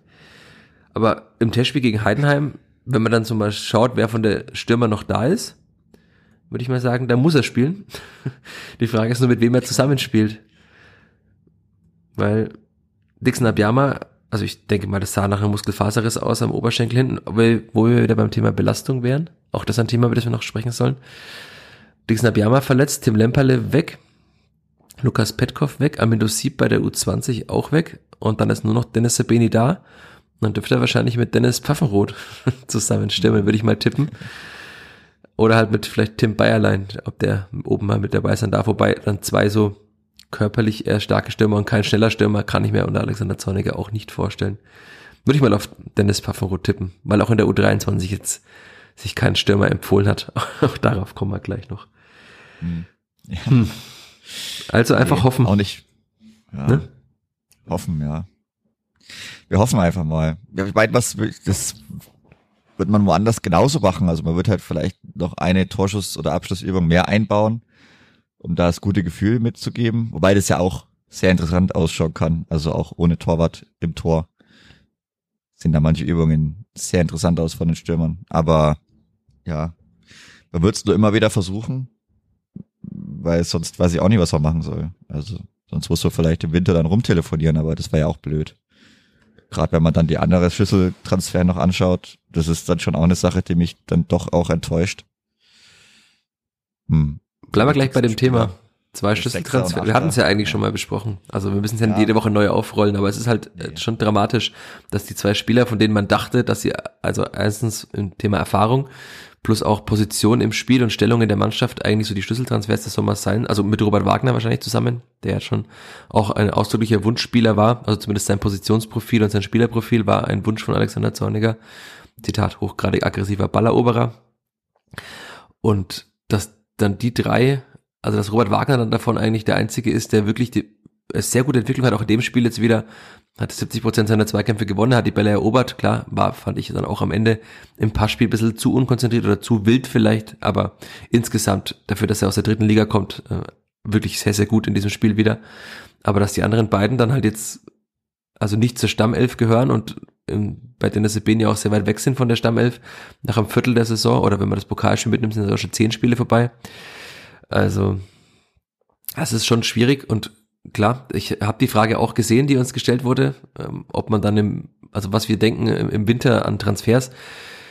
Ich würde noch ein bisschen abwarten, was die nächsten Wochen ergeben, aber also man kann jetzt natürlich nicht nochmal zwei Stürmer holen, aber wenn halt einfach kein Stürmer mehr trifft, ist schon die Frage, was macht man? Also man kann in eine Saison gehen oder in eine Rückrunde gehen und hat dann Branimir Gotha, der dann bei sechs Toren steht oder fünf und Tim Lemper und Dixon Abiyama, die dann bei zwei oder drei stehen. Also das ist einfach zu wenig, wenn sonst auch kein Achter oder so trifft. Julian Green hat ja auch ein Tor gemacht und fünf vorbereitet, aber man hat jetzt auch nicht mal wie im Aufstiegsjahr diese vier Mittelfeldspieler, die bei acht oder neun Toren stehen, am Ende der Saison oder stehen werden. Also ist schon die Frage. Und hm. also man kann jetzt ja auch nicht sagen, man gibt jetzt alle Spieler ab, die man hat. Das wird ja auch nicht passieren. Man nee. setzt natürlich auf Entwicklung, aber es ist, ja. also es ist schwierig. Holt man dann im Winter überhaupt irgendjemanden? Der Kader ist sehr dünn, das weiß man auch. Aber holt man dann da jemanden oder ist es einfach noch zu früh, darüber zu reden? Ja, es ist sicherlich zu früh, aber mir tut's halt trotzdem weh, gerade wenn man überlegt, Thema Alters- und Vertragslaufzeiten, also die, die Struktur, die man da hat, also da hätte man sich natürlich, klar, das wird auch sicherlich das Wunschdenken gewesen sein, du hast vorne Srebeni mit Vertrag, dann hast du dahinter Gotha, Green und Kiyomozulu mit Vertrag plus entsprechendem Alter und Erfahrung. Marco Mayhofer ja auch noch. auch noch. Und dann, ja genau, also du, du hättest ja eigentlich genau das, diese, diese feste Struktur, an die du dann immer noch bisschen was ranklatschen kannst, dass sich da, dass sich da entwickeln kann oder, oder dass sie dann entwickelt oder wie gesagt, man hat ja immer noch Überraschungen dabei, aber du hast da diese, diese feste Hierarchie oder dieses feste Etwas, auf das du dich verlassen kannst, dass dir das gewisse Alter gibt, dass dir die Sicherheit gibt, dass dir die Erfahrung gibt, dass sich dann auch einspielt und miteinander gut spielt und das einfach, wie gesagt, frische Verträge hat, das gewisse Alter und die Erfahrung bietet und, und man da diese, diese feste Struktur einfach hat. Und die geht halt durch die Leistungen von Sobeni und Kyomozolu gerade irgendwie leider bisschen, bisschen abhanden.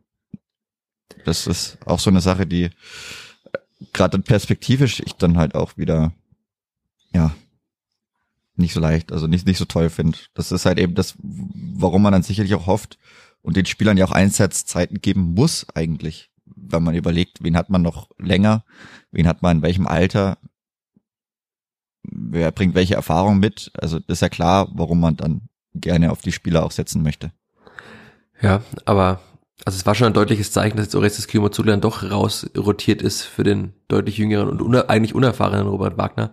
Also Alexander Zornig hat ja in der letzten PK etwas positiver über ihn gesprochen, aber die Aussagen in den Pressekonferenzen, noch in den Gesprächen mit mir vorher waren ja eindeutig. Also der war, der war, wie jetzt sagen würde, hochgradig unzufrieden wahrscheinlich mit der Leistung oder mit den Leistungen. Und wir hatten es ja auch vergangene Woche besprochen, dass es schon, also mit Robert Wagner war das Spiel deutlich dynamischer im Mittelfeld. Und auch zielgerichteter nach vorne. Das hat bei Orestes Kiyomazulu immer noch sehr behäbig ausgesehen. Ja, aber gesagt, ich würde auch tatsächlich noch abwarten. Also man kann es ja nicht jetzt schon Spiele abschreiben. Das wäre arg unseriös. Und für Unseriosität ist ja, gibt es das Wort Unseriosität? Wahrscheinlich nicht. Für mangelnde Seriosität sind andere zuständig. Aber dann lass uns doch einfach mal, das Spiel kann man ja längst abschließen, äh, zu einem weiteren Thema kommen, das auch ganz gut dazu passt. Ähm, die Frage war, wie in unseren Augen die optimale taktische Formation für diese Mannschaft aussieht. Ich gebe, überlasse dir jetzt einfach das Wort. Ich habe hier was stehen bei ja, mir. Ja, wunderbar. Echt? ich habe hier sehr viel bei mir stehen. Ich, also einschränken gleich mal, ich würde sagen, wir reden von einer Mannschaft, optimale taktische Formation mit optimalem. Leistungsstand aller Spieler. Oh, alle fit. Okay. Ja. Also das absolute Gesamttraumpaket. Das absolute Gesamttraumpaket dieser Mannschaft. Weil, also alles andere ist wahrscheinlich tatsächlich einfach gerade 3, 4, 1, 2 mit dem Personal, das gespielt hat. Ja, quasi eine, eine, eine Vorbereitungs, alle sind fit, Ende der Vorbereitung, alle waren gut, alle fünf Spiele gewonnen. Übersetzung, die Mannschaft, die in erste, der Runde spielt. Erste, erste Elf zum ersten Spieltag.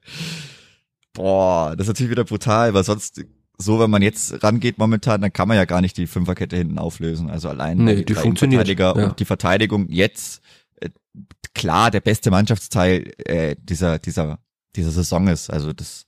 Trotz 15 Gegentoren. Deine Not. Ja, das ist leider irgendwie, das sagt ja dann vielleicht auch schon einiges aus. Also, wenn man das dann kombiniert, dann bleibt halt eben nur, wobei der Tabellenplatz jetzt wieder okayer ist, aber ja, naja, wir schweifen schon wieder ab. Ja, aber du, ganz kurz, du hast die Noten angesprochen, also die äh, Verteidiger sind also die notenbesten Spieler, was auch nicht überraschend ist. Also wir, reden sehr viel über Spieler, die nicht in Form sind und die sind alle nicht, meist nicht in der Abwehr zu Hause. Hm. Da gibt's immer noch mal einzelne Ausfälle, aber nicht so, Und man was sagt, okay, der Sturm bringt fünf Spiele lang nichts mehr. Ja. Also das ist ja immer, und was auch die Sache. dazu gehört, und ist natürlich noch, sorry, dass ich jetzt reingegrätscht habe, da war wahrscheinlich eine Latenz in der Leitung. Ähm, Max Christiansen Gedächtnisgrätsche muss ab und zu auch noch sein in der 150. Folge des Vierter Flachpass. Aber, also 15 Gegentore klingt erstmal viel. Man muss halt aber auch sagen, dass acht davon, also mehr als die Hälfte, in zwei Spielen gefallen sind. Und dass die Mannschaft halt viermal zu null gespielt hat. Und das zeigt ja schon, dass es offensichtlich immer wieder, also Alexander Zornig hat es ja mal genannt, das Abfalllevel der Mannschaft dürfen immer so stark sein. Es ist immer noch stark, das Abfalllevel leider. Sieht man in einzelnen Spielen. Und es gibt immer wieder Spieler, die ganz haarsträubende Fehler machen, aber die Mannschaft hat es drin, dass sie einfach zu Null spielen kann. Auch, man muss jetzt auch sehen, wie der FC St. Pauli derzeit wieder performt. Ähm, Aber da hat man ja auch zu Null gespielt, weil es auch kein wahnsinnig schön anzuschauendes Spiel für den viel zitierten neutralen Zuschauer. Aber man, kann das und deswegen wäre es Quatsch, jetzt da die Fünferkette aufzulösen. Vor allem, sie funktioniert tatsächlich gut und ich wüsste jetzt auch nicht, wen ich rausrotieren sollte aus der Mannschaft, ähm, wenn man nur mit noch zwei Innenverteidigern spielt. Aber dann, du darfst auch gerne wegen mir die optimale taktische Formation derzeit machen und ich mache die, die Wunschformation, weil die habe ich mir aufgeschrieben. Ja, Das ist, ach, das ist wieder, wieder interessant. Ja, derzeit ist es, ja gut, jetzt ist Nico Gieselmann kaputt. Aber ansonsten wäre das dann schon das, was jetzt seit am Wochenende gespielt hat. Also Maxi Dietz, im Mittelfeld Wagner Green, das ist, will, will, möchte ich schon auch sehen. Und ja, Herr Grota wird auf der 10 bleiben, weil er einfach auf der 10 bleiben muss und der Sturm ja so auch okay, also jetzt ganz gut funktioniert. Ich fand Lemperle hat's der ersten Viertelstunde sehr interessant gemacht, weil er da wieder viel ausgewichen ist, das aber sehr gut gemacht hat. Also ich fand das sehr, sehr gute Anfangsphase von Tim Lemperle, fand er war sehr, sehr auffällig. Ja, ich fand ihn auch Ja. insgesamt gut im Spiel. Ja, er hat wenig Torgefahr, aber er arbeitet schon sehr, also wenn er neben sich, das hatten wir auch schon mal, wenn er neben sich einen Stürmer hat, der die Tore noch macht, dann ist er ein sehr wertvoller Stürmer, weil er arbeitet Ja. wirklich extrem viel vorne. Ja. Und dann Dixon Dabiama ist jetzt auch wieder gut dabei. Also von daher war das jetzt da, glaube ich, schon, so wie man ins Spiel gegangen ist, derzeit die absolut beste Aufstellung. Klar, jetzt hat man sich halt für Jonas Urbeck entschieden im Tor. Danach ist es nichts mehr, kein Unfall mehr passiert. Von daher wird es jetzt auch, auch so bleiben und ist auch schön und gut so, weil die Diskussion ist dann wieder, glaube ich, für alle unangenehm und schwächt dann auch einfach das Gesamtkonstrukt. Äh, Von daher war das dann schon, glaube ich, so mit die alleroptimale Elf. Aber ansonsten, ja, ich würde halt immer noch gerne eine Raute sehen, aber da habe ich auch das Problem mit meinen drei Innenverteidigern, die ich genauso, ja, die schon nicht so verkehrt sind, wobei ich da halt auch eben nicht wüsste, wen ich in dieser Viererkette aufstellen sollte. Also eine Möglichkeit wäre tatsächlich ja, das hat Alexander Zornig immer so nebenbei äh, erwähnt, dass Maxi Dietz könnte ja auch Außenverteidiger spielen. Das wäre natürlich dann die WM 2014 Formation, zumindest zu drei Vierteln. Aber da würden Simon Aster und Marco Mayhofer wahrscheinlich auch sagen, äh, Trainer, wir sind auch noch da. Deswegen, das ist, glaube ich, die, die schwierigste Frage mit der Raute. Aber also kurz, kurzum, die optimale taktische Formation ist für mich immer noch die Raute, weil auch, also das hat wahnsinnig gut funktioniert.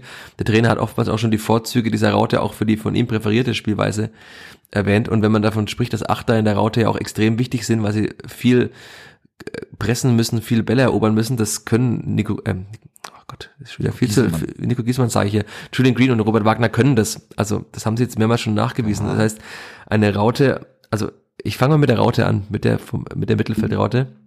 Ein, ein Oh, sehr fitter Orestes Kiyomazoglu auf der 6 als die Holding Six. Ja? Grüße an Thomas Tuchel.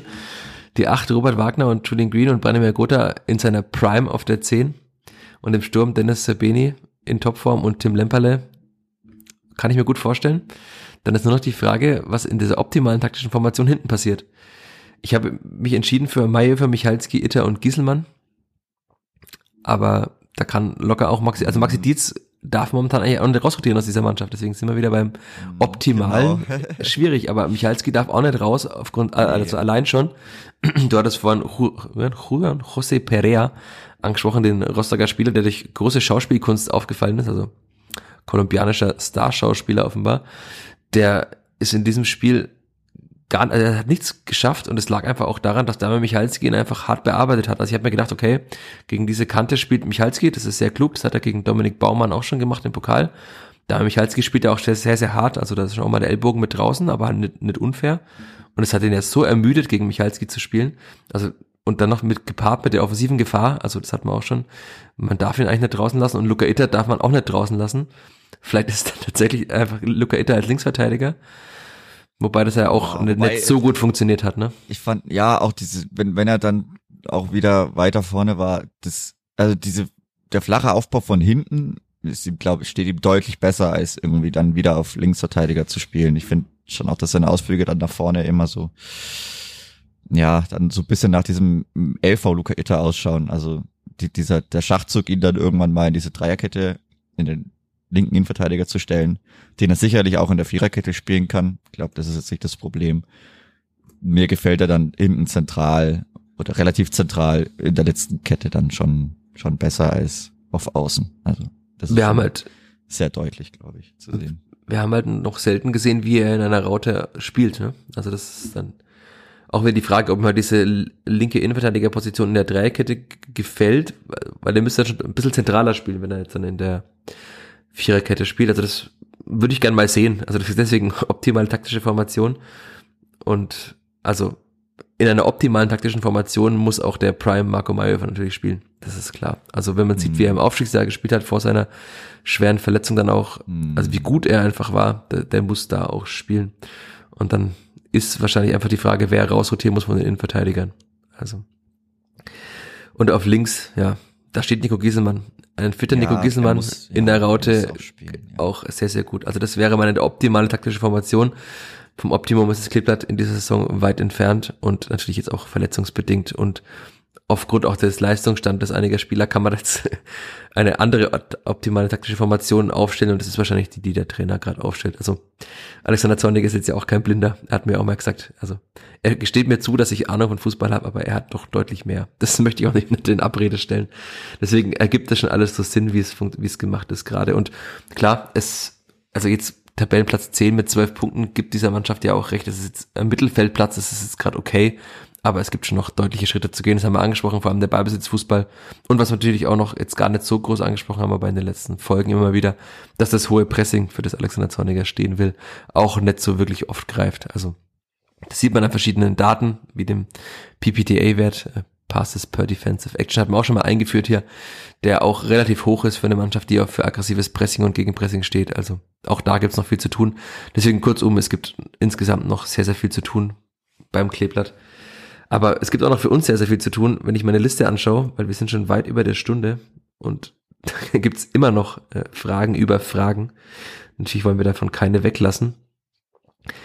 Die Frage ist, hast du eine, mit der du unbedingt weitermachen willst, über die du noch länger reden willst? Sonst machen wir einfach so weiter, wie ich sie mir rauskopiert habe in unser Dokument. Hm, Ich glaube, das kannst du einfach, wir können es jetzt nacheinander abarbeiten. Abarbeiten. Da ist nämlich eine Frage von Mike Bravo auf Twitter, die, also die würde allein schon eine eigene Podcast-Folge wahrscheinlich füllen. Deswegen, vielleicht müssen wir das mal, ich habe mir das schon mal vorgenommen, einen Podcast auch mal aufzunehmen mit einem Verantwortlichen Spielvereinigung zu diesem Thema oder allgemein zum Thema, das, weil es auch später nochmal kam, so Außenwahrnehmung als Kleeblatt in der Fußballwelt, ähm, was äh, gepaart ist mit der Frage nach dem mangelnden Medieninteresse. Also die Frage war, dass ich öfter mal schon der einzige Journalist bei PKs war. Wie man jetzt weiß, gibt es bei anderen Vereinen auch, sogar beim FC Schalke war die letzte PK mit nur einem Journalisten, der ehrenwert da elf Minuten durchgehalten hat.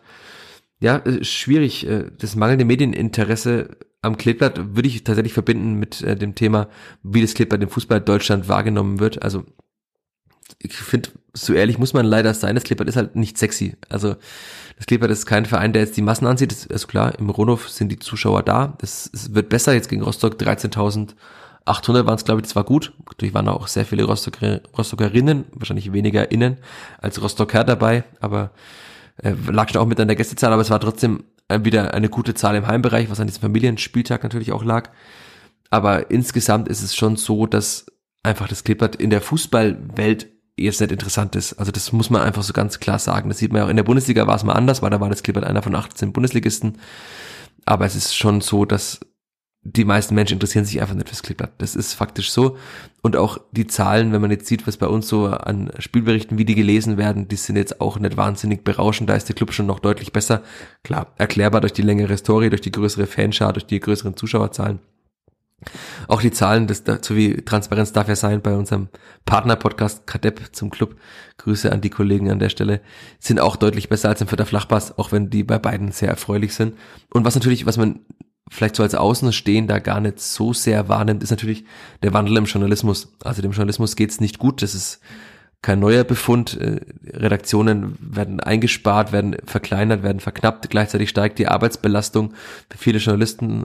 Die Arbeitsverdichtung wird auch mehr, also weniger Journalisten müssen mehr Arbeit machen, kurz gesagt das führt natürlich auch dazu, dass man sich vielleicht mal denkt, okay, dann spare ich mir halt mal eine Pressekonferenz. Noch dazu eine Pressekonferenz, zu der ich hinfahre. Also ich fahre gern hin, weil für mich ist es nicht weit. Und ich finde das auch eine Respektsbekundung über den Trainer. Ich kann mir das leisten, ich kann es mir einteilen so, dass ich da bin. Aber andere Journalisten würden halt dann nicht, einfach nicht jede Woche dahin fahren. Und der Erkenntnisgewinn einer Pressekonferenz ist bei vielen Vereinen natürlich auch eher gering beim Kleeblatt. Also Alexander Zorniger antwortet ja auf alle Fragen. ist nicht wie bei anderen Trainern, wo der, äh, bei anderen PKs, wo der Trainer sagt, nö, nö, also darauf antworte ich jetzt einfach mal nicht dann ist, kann ich noch mehr verstehen, dass jemand nicht mehr kommt. Aber ich glaube, so die Verbindung aus einem Verein, der halt einfach nicht die riesige Aufmerksamkeit hat, mit dem Kleeblatt kann man jetzt nicht wahnsinnig äh, Zahlen online äh, erreichen. Gepaart äh, mit, äh, also Alexander Zornig hat am Anfang mal gesagt, warum sind wir eigentlich so uninteressant? Eigentlich müssen wir total interessant sein mit unserem Fußball. Äh, das ist natürlich auch historisch bedingt, dass, also vielleicht kommen diese neuen Fan-Generationen erst nach, wobei die wahrscheinlich jetzt auch eher weniger klassische Medien konsumieren werden als äh, eher soziale Medien, aber und dann das alles gepaart wirklich mit einem Journalismus, der sich nicht leicht tut. Also das ist wirklich kein, kein schönes Arbeiten an vielen Standorten. Das weiß ich von vielen Kolleginnen und Kollegen. Das führt einfach dazu, dass halt so Pressekonferenzen einfach dann oftmals sehr kurz sind. Also jetzt beim Kleeblatt geht's ja wieder einigermaßen, weil Alexander Zorniger auch sehr viel erzählt. Aber insgesamt ist das Medieninteresse schon sehr, sehr gering. Man sieht es ja auch bei anderen Vereinen, da sind noch Radiosender dabei, da ist auch viel Lokalfernsehen mal dabei. Also Frankenfernsehen ist beim Clipper schon immer mal wieder da, aber wer die Pressekonferenzen regelmäßig verfolgt, sieht auch da, dass da jetzt eher weniger Input kommt, also thematischer Input und auch von den Radiosendern, wo wir jetzt bei Hannover zum Beispiel finde ich das ganz auffällig, dass da auch die Radiosender Fragen stellen. Beim HSV hat jetzt auch ein Radiosender Fragen gestellt, das kam nicht so gut an bei Tim Wagner, die Frage, ob so kurz auf St. Pauli den besseren Fußball spielt oder warum er nicht so spielt wie der FC St. Pauli. Aber auch das ist ja, also die Radiosender des Funkhauses und so sind auch da. Das, also die berichten ja auch, berichten in großen Anführungszeichen über das Klippert. Das Klippert kommt bei ihnen vor mit PK-Ausschnitten, aber da ist jetzt auch keine inhaltliche Auseinandersetzung mit dem Kleeblatt da. Und das ist natürlich auch, liegt auch daran, dass halt da jetzt nicht noch in jeder Redaktion fünf Klippert-Reporter sitzen. Das ist einfach, das müssen halt Leute nebenbei mitmachen. Und deswegen ist halt am Ende ist es dann so, dass halt meist ich da bin, dann ist der Kollege Nico Gele von der Bild oft da und im Zweifel noch jemand vom Kicker, aber jetzt auch nicht regelmäßig. Und das war's ja dann meist schon. Und das sind auch nicht mehr Menschen in diesen Team Teams-Calls meistens drin. Also oftmals ist ja dann auch die Frage in die Runde in den Pressekonferenzen. Das sind meist nicht mehr Menschen. Also da können auch gar nicht mehr Menschen Fragen stellen, als die, die da sind.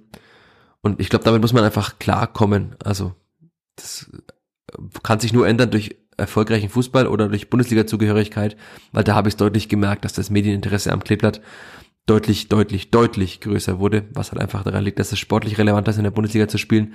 Aber als Tabellenzehnter der zweiten Liga glaube ich nicht, dass das Kleeblatt nochmal mehr Medieninteresse auf sich ziehen wird. Das ist einfach so der Stand und das wird auch nimmer besser werden. Da bin ich mir zu 100 Prozent überzeugt. Oder hast du da eine andere Sicht, Chris? Du hast ja die Außen- und die Innensicht so halb. mittlerweile.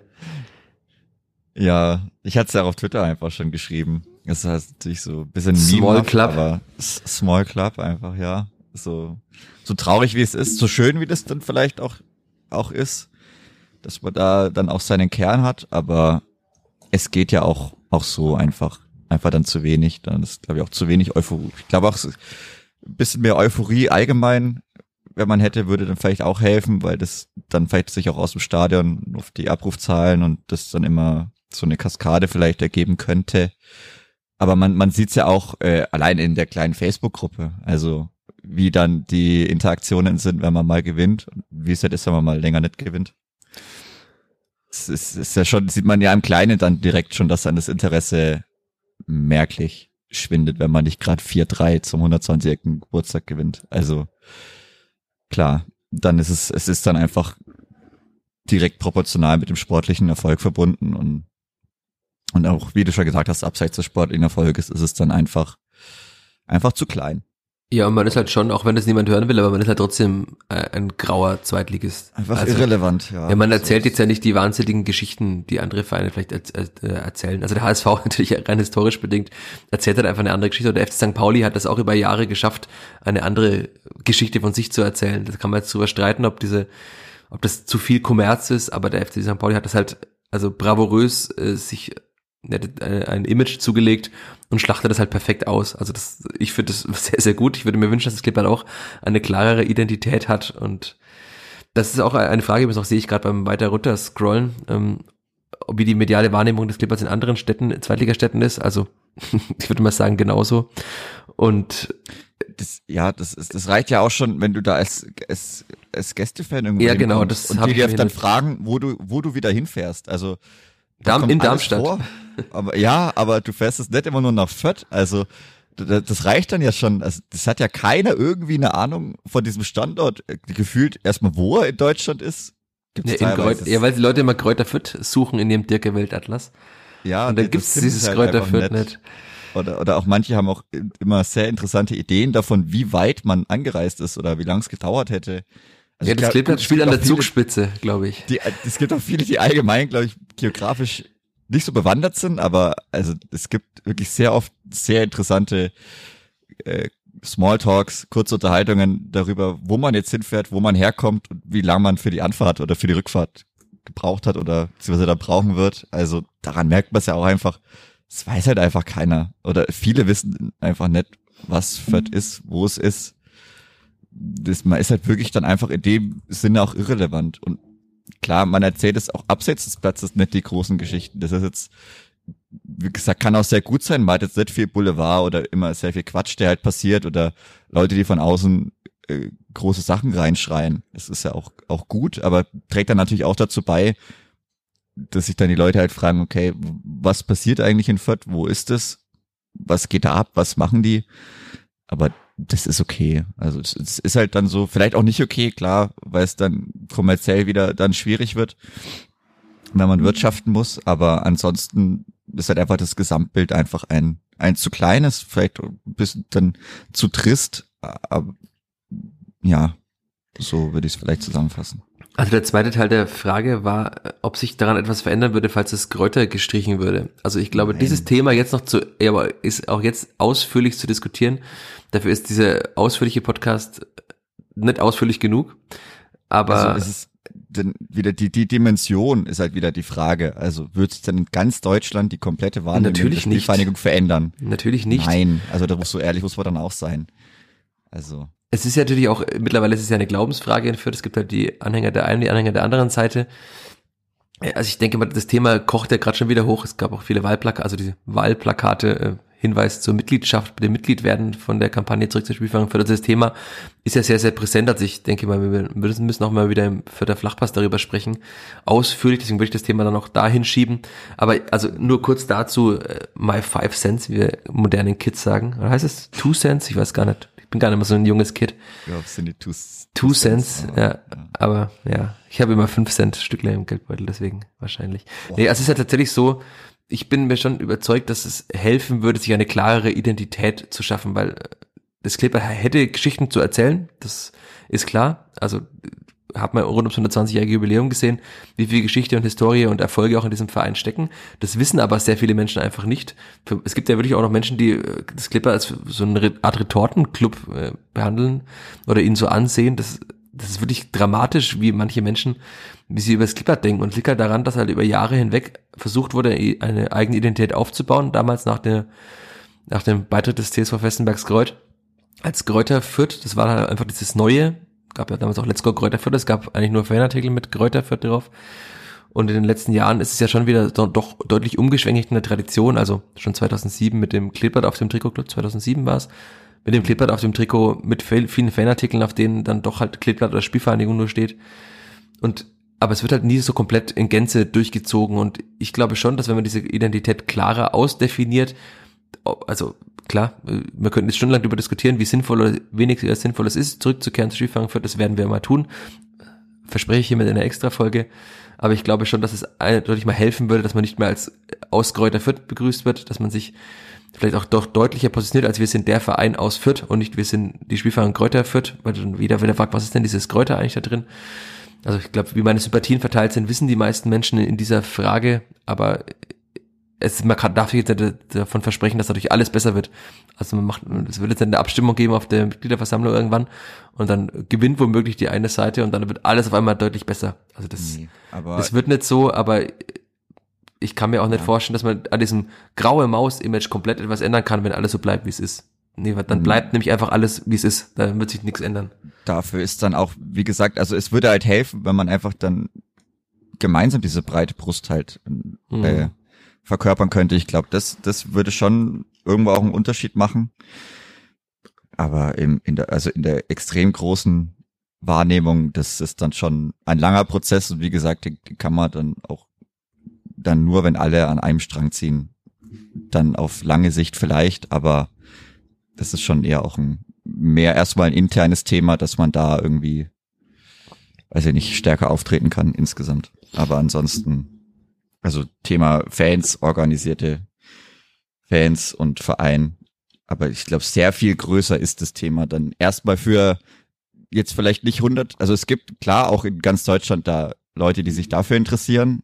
Aber um, wenn man jetzt über das ganze Bild in komplett Fußball Deutschland äh, spricht, und da geht's dann auch um halt, wie gesagt, alle Fans. Und ja, da wissen so viele einfach nicht, wo Fürth ist. Und ich weiß nicht, ob das dann erstmal den Riesen-Impact hätte. Jetzt müssen wir einen harten Cut machen, wenn wir weitermachen, auch mit Blick auf die Uhr. Also ich glaube, jeder und jeder von euch kann sich freuen, weil es ist eine Länderspielpause, in der wir keine Folge aufnehmen werden, aber dann seht es als Doppelfolge einfach an, wenn die Zeit hier mhm. weiter fortschreitet. Es sind noch so viele Fragen. Ich habe schon die alle rausgestrichen, die wir nicht, die wir schon beantwortet haben, aber es sind immer noch so viele da. Deswegen mache ich jetzt einfach mal so weiter. Ähm, der wir Wunsch war immer weiter. Ja, genau, wir machen einfach weiter, immer weiter, wie Uli Hoeneß, ja, Oli Kahn. Bis zum Ende. Ja. Bis zum bitteren Ende, würden sie in Düsseldorf sagen, die Toten Hosen. Aber die, die Frage war, dass ich zuletzt mal erwähnt habe, dass ich in allen Stadien der ersten und zweiten Bundesliga war und ich sollte die ein paar Eindrücke davon, schönstes oder schlechtestes Stadion oder beste und schlechteste Stimmung äh, kundtun. Also jetzt bei allem wirklich, also schön ist ja immer relativ. Als Journalist denkt man natürlich auch immer ein bisschen so praktisch, also wo man halt ganz gut arbeiten kann. Da sind die kleineren Stadien immer besser. Also in Sandhausen oder in Elversberg ist es halt deutlich entspannter, wenn man einfach aus dem Block rausgeht, läuft ein paar Meter und ist da bei der Pressekonferenz oder bei der, in der Mixzone. Äh, andererseits haben natürlich halt jedes Stadion, hat in irgendeiner Form hat jedes Stadion seinen Reiz.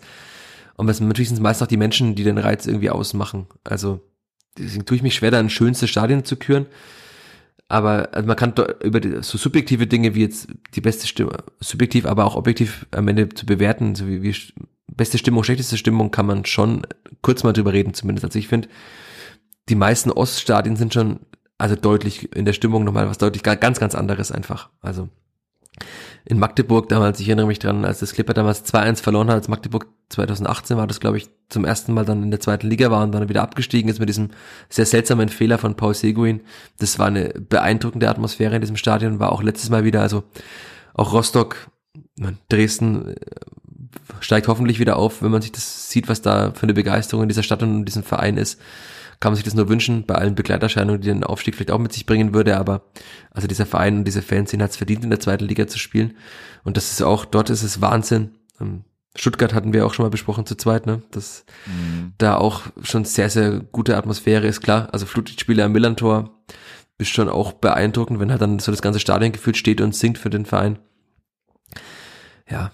Hast du noch eins, das du unbedingt für die beste Stimmung, äh, du warst ja auch schon in einigen mittlerweile, nominieren wollen würdest? Also ich fand Frankfurt als Vorbereitungsspiel zum zur äh, zur Europa League gegen gegen Barcelona war schon auch stark. Also als es dann natürlich, das war natürlich auch das Comeback-Spiel dann.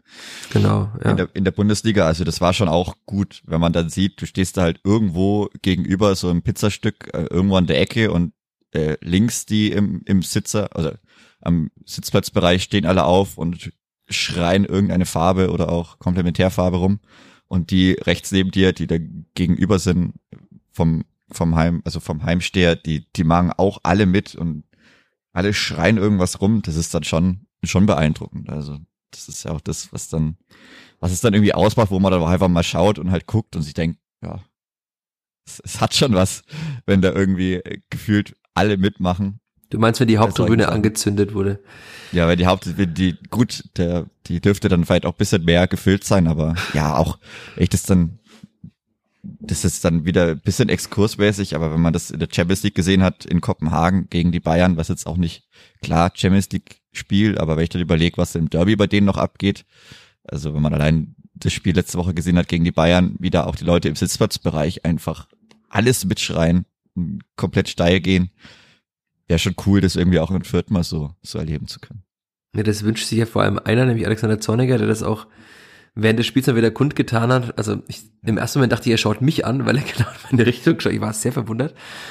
Er hat nämlich so nach oben geschaut, aber hat irgendwie auf die Menschen, gesehen, auf ja. die Menschen unter mir geschaut. Hat nichts gebracht. Doch, es sind vier oder fünf Menschen aufgestanden, die kurz geklatscht ja, stark. haben. Aber wow. er hat jetzt dann auch, ich habe in der PK nochmal nachgefragt, er wünscht sich, dass die Menschen ihr Popöchen hochheben. Und aber den Wunsch hat er schon mehrmals geäußert. Und da kann man sich auch wieder reden. Also das Spiel der zweiten Halbzeit, klar, es war eng, es war emotional, aber es war halt keines, das irgendwie das die Herzen der Fans erobert hat. Also und man sieht ja doch deutlich, also vor allem bei Flutlichtspielen, aber dann halt auch, wenn es wenn es funktioniert, wenn das Clippert wirklich Gas gibt, wenn es da hohe Ballgewände gibt auf der Seite, ständig, äh, vor allem ist ja meist in der zweiten Halbzeit, wenn es auf die Nordtribüne geht, dann ist im Grunde auch was möglich. Also das ist weit äh, von mhm. entfernt, dass ich das unter beste Stimmung äh, notieren würde. Aber es aber gibt knapp. Schon, aber es gibt schon auch Phasen, wo ich sage, also in, im deutschlandweiten Vergleich der ersten und zweiten Liga gibt es nicht so viele Standorte, wo die Stimmung manchmal auch schlechter ist als im Rundhof. Also das ist schon teilweise, wie unemotional viele Teile des Stadions sind, finde ich schon krass. Also das hat man auch mehrmals schon angesprochen. Und da braucht man sich dann nicht irgendwie echauffieren über andere Vereine. Also klar, das ist, also das ist ja jetzt auch keine wahnsinnig überraschende Erkenntnis, dass die Stimmung jetzt in Sandhausen und Elversberg nicht wirklich gut war das ist ja auch klar, das sind kleine Vereine mit keiner größeren Historie, zumindest nicht im Profifußball, im bezahlten Fußball. Als Vereine haben sie schon eine Historie und da gibt's keine gewachsenen Fanstrukturen. Aber in den meisten Stadien, in denen ich war, das ist schon eine Erkenntnis aus diesen ganzen Reisen, ist der Großteil des Stadions emotionaler als in Fürth. Das ist einfach so, also selbst Paderborn war auch noch schlecht, aber ansonsten ist es schon so, dass da auch mal die Haupttribüne öfter mal aufsteht oder mal mitklatscht und so und das ist in Fürth ja dann schon eher so ein, oh nee, jetzt muss ich aufstehen. Also das ist natürlich, jedem ist es vergönnt, das Spiel so zu verfolgen, wie er oder sie es will. Da braucht man jetzt keine Diskussion aufmachen, wer jetzt ein guter oder wer ein schlechter Fan ist.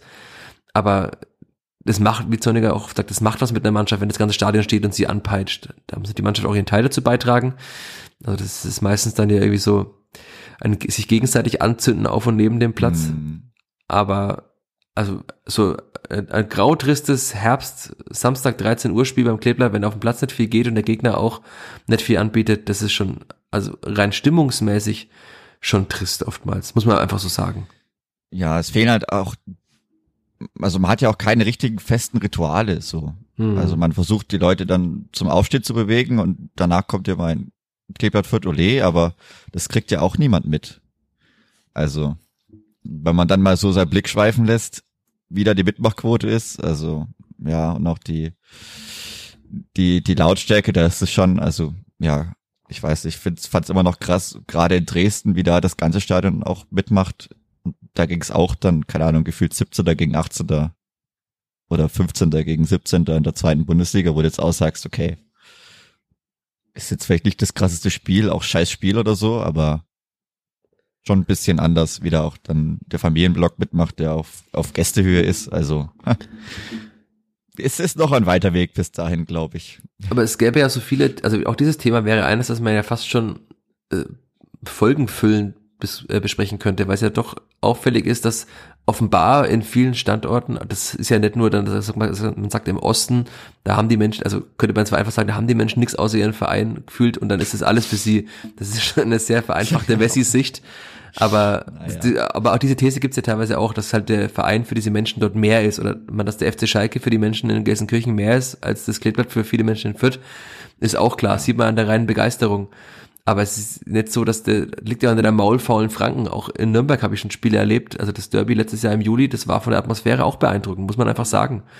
Und also warum dann der Vierter an sich, ist natürlich auch schwierig den zu quantifizieren, aber der Vierter an sich, warum der einfach so unemotional ist im Stadion, das da tue ich mich wirklich schwer. Und ob das dann eine reine Sache der Begeisterung ist, ob es der Fußball ist, ob es eine zu hohe Erwartungshaltung ist, das hatten wir auch oft schon besprochen, dass der, das für der Publikum schon ein kritisches ist, das auch gut unterhalten werden will. Also vielleicht müssen wir das auch nochmal auslagern in einem weiteren Podcast. Ich sehe schon, also beim Kleeblatt, es wird nie langweilig, man kann über so viele Dinge reden, auch wenn es nur ein 1-0 gegen Hansa Rostock ist, wo man eigentlich denkt, da kann man gar nicht über so viel reden. Man muss nur mal die richtigen Themen anpacken, dann kann man nämlich über sehr vieles reden. Aber äh, die Liste wird immer noch nicht kürzer. Deswegen, wenn wir gerade beim Stadion Erlebnis sind, Bastian Hofer auf Facebook, äh, wir sollten über das Thema Essen und Trinken im Stadion sprechen. Haben wir, glaube ich, auch schon öfter mal gemacht.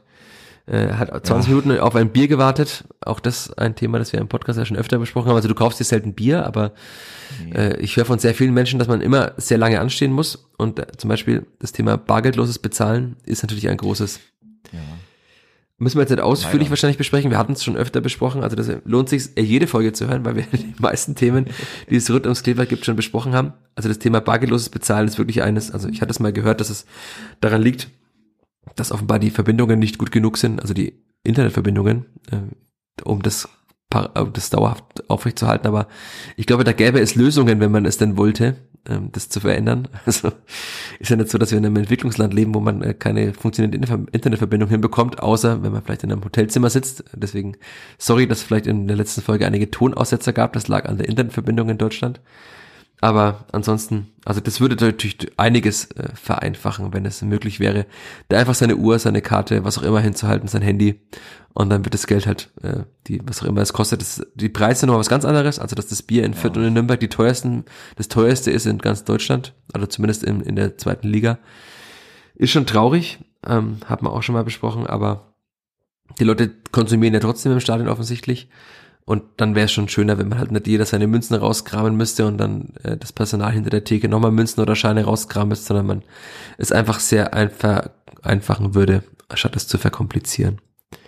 Ja. Auf der Liste kommt hier noch zwei kleinere Sachen, also eine Erklärung zu Dixon Abyamas Auferstehung, ich glaube, das haben wir in den letzten Folgen auch gemacht. Er hat einfach hart gearbeitet und arbeitet jedes Spiel hart, hat sich eindeutig verbessert im Passspiel. Das sieht man auch. Und der unbändige Wille ist es bei ihm halt plus. Jetzt äh, zwei Tore hat er, glaube ich, jetzt, ne? Genau, zwei sind's in der Saison. Rechnen wir zusammen, wie viele Dennis Sebeni und Amino Sieb haben. Äh, die sind weniger. Ja, dann sind wir, sind wir, müssen wir in der zweiten Liga Einwürfe geübt werden. Äh, ja, natürlich. Es sind Standardsituationen. Das, es sind ja auch schon Tore entstanden. Also ich erinnere mich gut an das erste Spiel vor Alexander Zorniger. Das war vor gut einem Jahr in Heidenheim. Da ist ein Tor aus einem Standard entstanden muss man genauso üben, wie man auch andere Standardsituationen übt. Es gibt Vereine, die haben einen Einwurftrainer. Also deswegen, ja, muss es getan werden, muss man nicht weiter ausüben, äh, weiter ausführen. Ging aber, glaube ich, eher um die fehlerhaften oder vier zurückgepfiffenen Einwürfe ah, in dem ah. Spiel. Ich glaube, ich glaub, darauf hat es eher. Ah, okay. Eher ich dachte auf die Standards. Ja, angespielt. Ja, das gab nee. sehr viele falsche Einwürfe in dem Spiel und auch noch viele falsche, die nicht zurückgepfiffen wurden im weiteren ja, Spielverlauf. Es, das sieht man ja so oft. Also ich weiß nicht, wie oft ich mich schon über Einwürfe aufgeregt habe, wo ich mir denke, Herr Linienrichter, also du bist eigentlich auch noch mit dabei. Und naja, aber ja, müsste man noch viel mehr viel mehr eigentlich da einschreiten. Also Sowohl den sauberen Einwurf muss man üben. Ja, als auch überhaupt mal einen gescheiten Einwurf ja. hinzubekommen.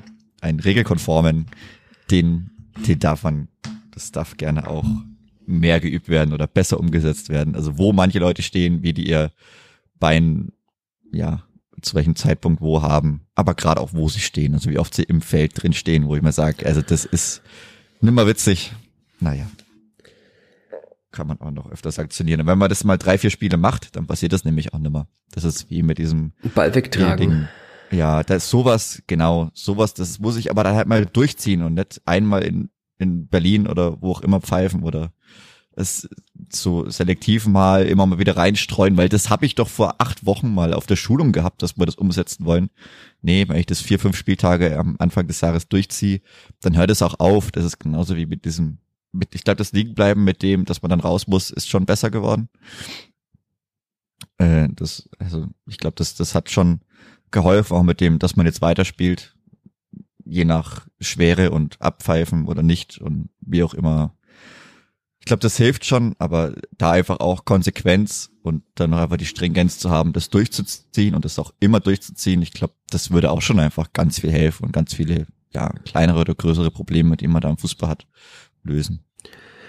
Weil es gerade zum Thema Sanktionierung passt, die, es kam noch auf Twitter der einmal, als ich gerade nochmal durchgescrollt habe, die Fragen auch, es wurde ja, Julian Green wurde vom Platz gestellt wegen eines taktischen Fouls, wegen einer gelben Karte. Klar, das war in der Nähe des Strafraums, aber tatsächlich ist es so, dass gegen das Klippert oftmals taktische Fouls nicht gepfiffen werden, also zumindest nicht äh, sanktioniert werden.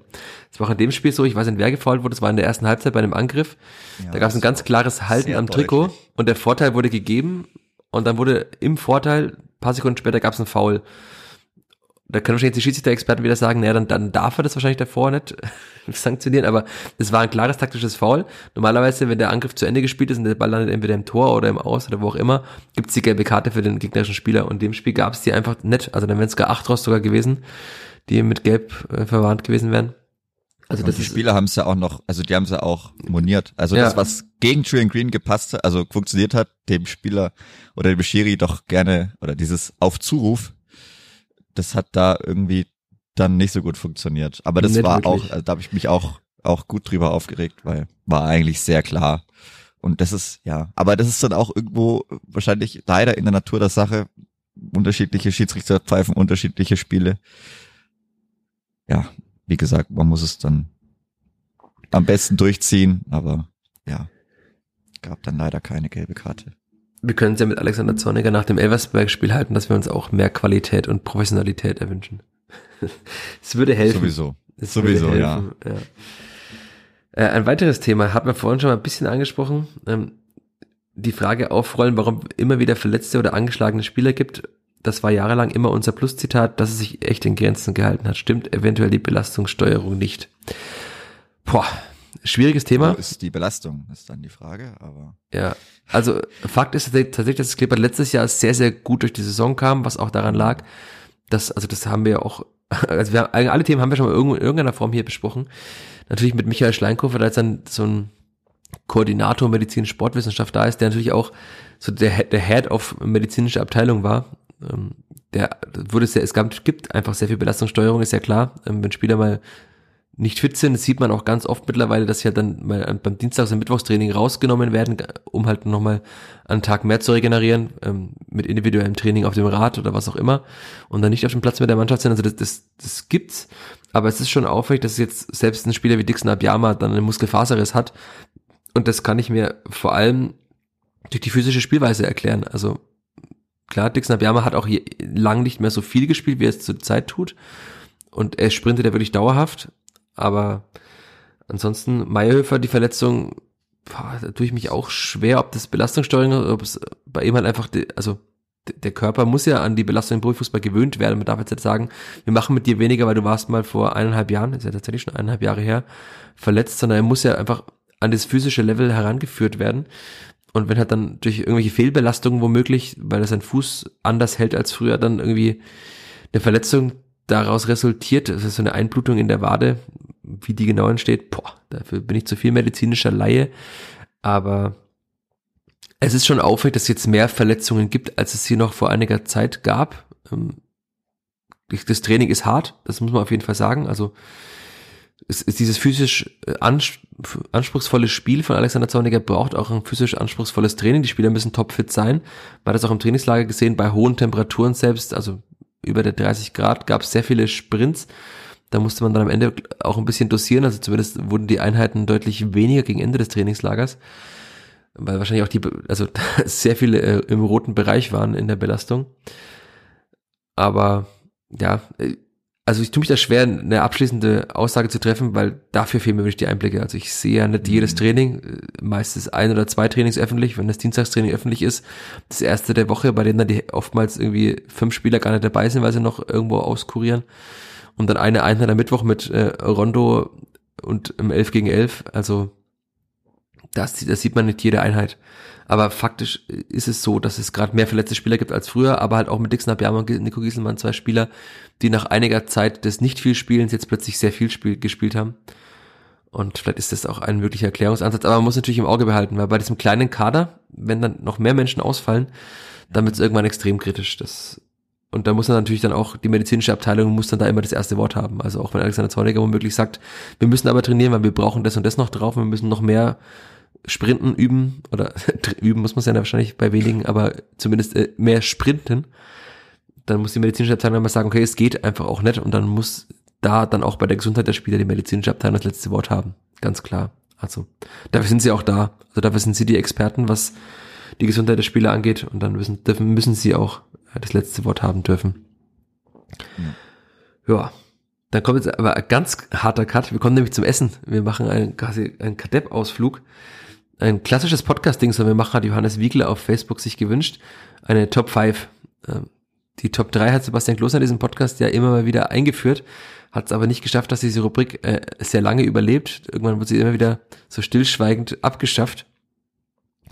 Äh, aber ich glaube, jetzt äh, können wir eine Top 3 oder eine Top 5, je nachdem, was du willst, machen, was wir schon im vergangenen Jahr gemacht haben. Nämlich äh, Kerber essen.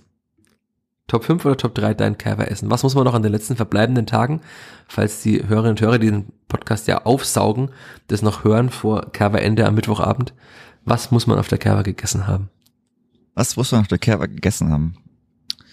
Ach, auf jeden Fall ein Langosch. Ich glaube, Langosch gehört auch mal mit dazu.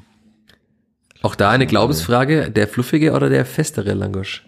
ich glaube, das muss man, je muss man sich Geschmack. vielleicht selber durchprobieren, ja, je nach Geschmack und dann natürlich auch äh, belegt, je nach Geschmack. Also ich bin da.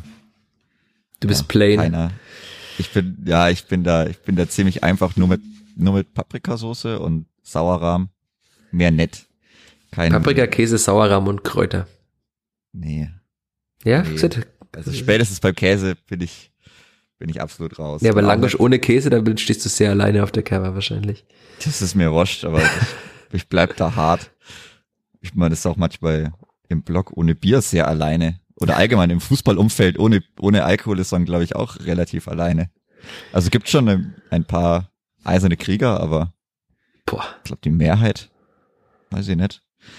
Aber. Also ja, Langosch Top 1. Ja, Langosch muss auf jeden, also Langosch muss man auf jeden Fall gegessen haben. Ich finde auch äh, wichtig ist immer mal Fisch mit einzustreuen. Natürlich mit also einer dicken Panade und in Fett rausgebacken. Ein Backfisch, ja, ein Backfisch muss auch auf jeden Fall immer mit dabei sein. Auch das ist auch die Frage, mit oder ohne äh, Remoulade. Oder vom Backfischturm oder von Fisch Hellberg. Oh, oh ja, da gibt's oder vom Fischbrötchenstand neben der Rollen Metzgerei. Da gibt's ja so viele. Auch noch. Welches ist denn der beste? Ja. Uh, also ich bin, ich weiß gar nicht, gibt's, gibt's beim Backfischturm eigentlich Backfischbrötchen? Nee, oder? Es gibt Backfisch so in der Schale mit einem Brötchen aber dazu. Mit, mit Sem ja genau, mit Semmel dazu. Also, es gibt, also nee, erstmal Backfischbrötchen muss es sein. Meiner Meinung nach kann natürlich auch gerne aus Kultgründen, weil kultige Sachen ja immer kultig und toll sind. Nee, man kann auch gerne an die Backfischrutsche. Also, kann man auch machen. Wird in der Familie auch gegessen. Ist, glaube ich, auch approved. Aber ansonsten ist es ja bei dem blauen Stand Hellbergs, oder ja. wie heißt der? Ja. Ja. Da ist rechts die extra Backfischausgabe. Die ist auf jeden Fall zu empfehlen. Habe ich gestern auch wieder gegessen. Kann man machen. Gehört auch mit dazu. Jetzt haben wir zwei. Was, was mit dir eigentlich? Willst du nix essen? Was mit dir? Also Backfisch, Backfisch kann man immer einmal essen, finde ich, auf der Kerber. Dann irgendwann reicht's, finde ich. Was ist ja auch, äh, ich hoffe, es hören keine Italiener zu. Äh, Hawaii-Breze hatte ich im letzten Jahr auch schon mal erwähnt. Äh, kann man immer noch essen. Die Bude ist, ich war sehr erschrocken an der Kerber-Öffnung, nämlich nicht mehr an derselben Stelle wie im letzten Jahr, sondern in einem kleineren Format. Neben dem Hellbergsfisch, also man kann Breze und den Fisch einfach nacheinander essen, wenn man einfach sehr großen Hunger hat. Aber Hawaii oder Schinken-Käsebreze finde ich gut. Kann man auch mal immer mal essen. Macht auch satt für den Preis. Ist zwar, also im ersten Moment teuer, aber davon kann man auch, also da kann man einen ganzen Körperbummel davon essen. Hm. Und ich habe mir noch eine Frage aufgeschrieben, äh, also eine Antwort verbunden mit einer Frage. Äh, Gibt es eine gute Bratwurst auf der Kerber? Gerne mal Rückmeldung geben. Haben wir auch schon, gibt leidenschaftliche Diskussionen dazu. Ja, Bratwurst-Schnecke am Förder. Ja, aber die schmeckt auch nicht gut. Ich habe sie einmal gegessen, ich fand, sie war nicht, die ist nicht richtig gewürzt und sie war auch nicht richtig gegrillt. Also sie war ein bisschen eher so gekocht, wie du immer im Stadion die Bratwurst gerne isst. Also gerne in großen An- und Abführungszeichen, aber also eine wirklich gute fränkische Bratwurst auf der Fütterkerber. Oftmals liegen die nämlich so lange da rum, dass sie schon sehr ausgezuzelt aussehen und dann werden sie schon mal warm gemacht, aber also falls jemand es gefunden hat auf der Kerber, vielleicht auch gerne fürs nächste Jahr, dann können wir es beim nächsten Kerber-Ranking mit einbauen oder in der Flachpassgruppe oder auf Twitter, Facebook geben, äh, Facebook, Feedback geben. Also ob es da wirklich eine, eine frische, gute, gut gewürzte fränkische Bratwurst gibt. Ich habe ja nämlich als Top 1, äh, was man während der Kerber gegessen haben muss, aufgeschrieben, eine Bratwurst beim Kerberspiel der U23 in Burg Farmbach. Weil das ist äh, auf jeden Fall die beste fränkische Bratwurst, die man während der Kerber essen kann. Ja, das stimmt. Schade, das könnte er nicht mehr essen, weil es gab schon zwei Heimspiele. Wer nicht da war, hat Pech gehabt. Das wäre meine Top 3. Also Bratwurst in Burg Fambach, verbunden mit der Frage, gibt's auf der Kerber eine gute Bratwurst, die man guten Gewissens essen kann, die nicht fünfmal aufgewärmt ist? Langosch bei äh, ehemals schneller Langosch, jetzt Langosch Spezial, finde ich sehr lecker. Und Mhm. dann die Hawaii-Breze.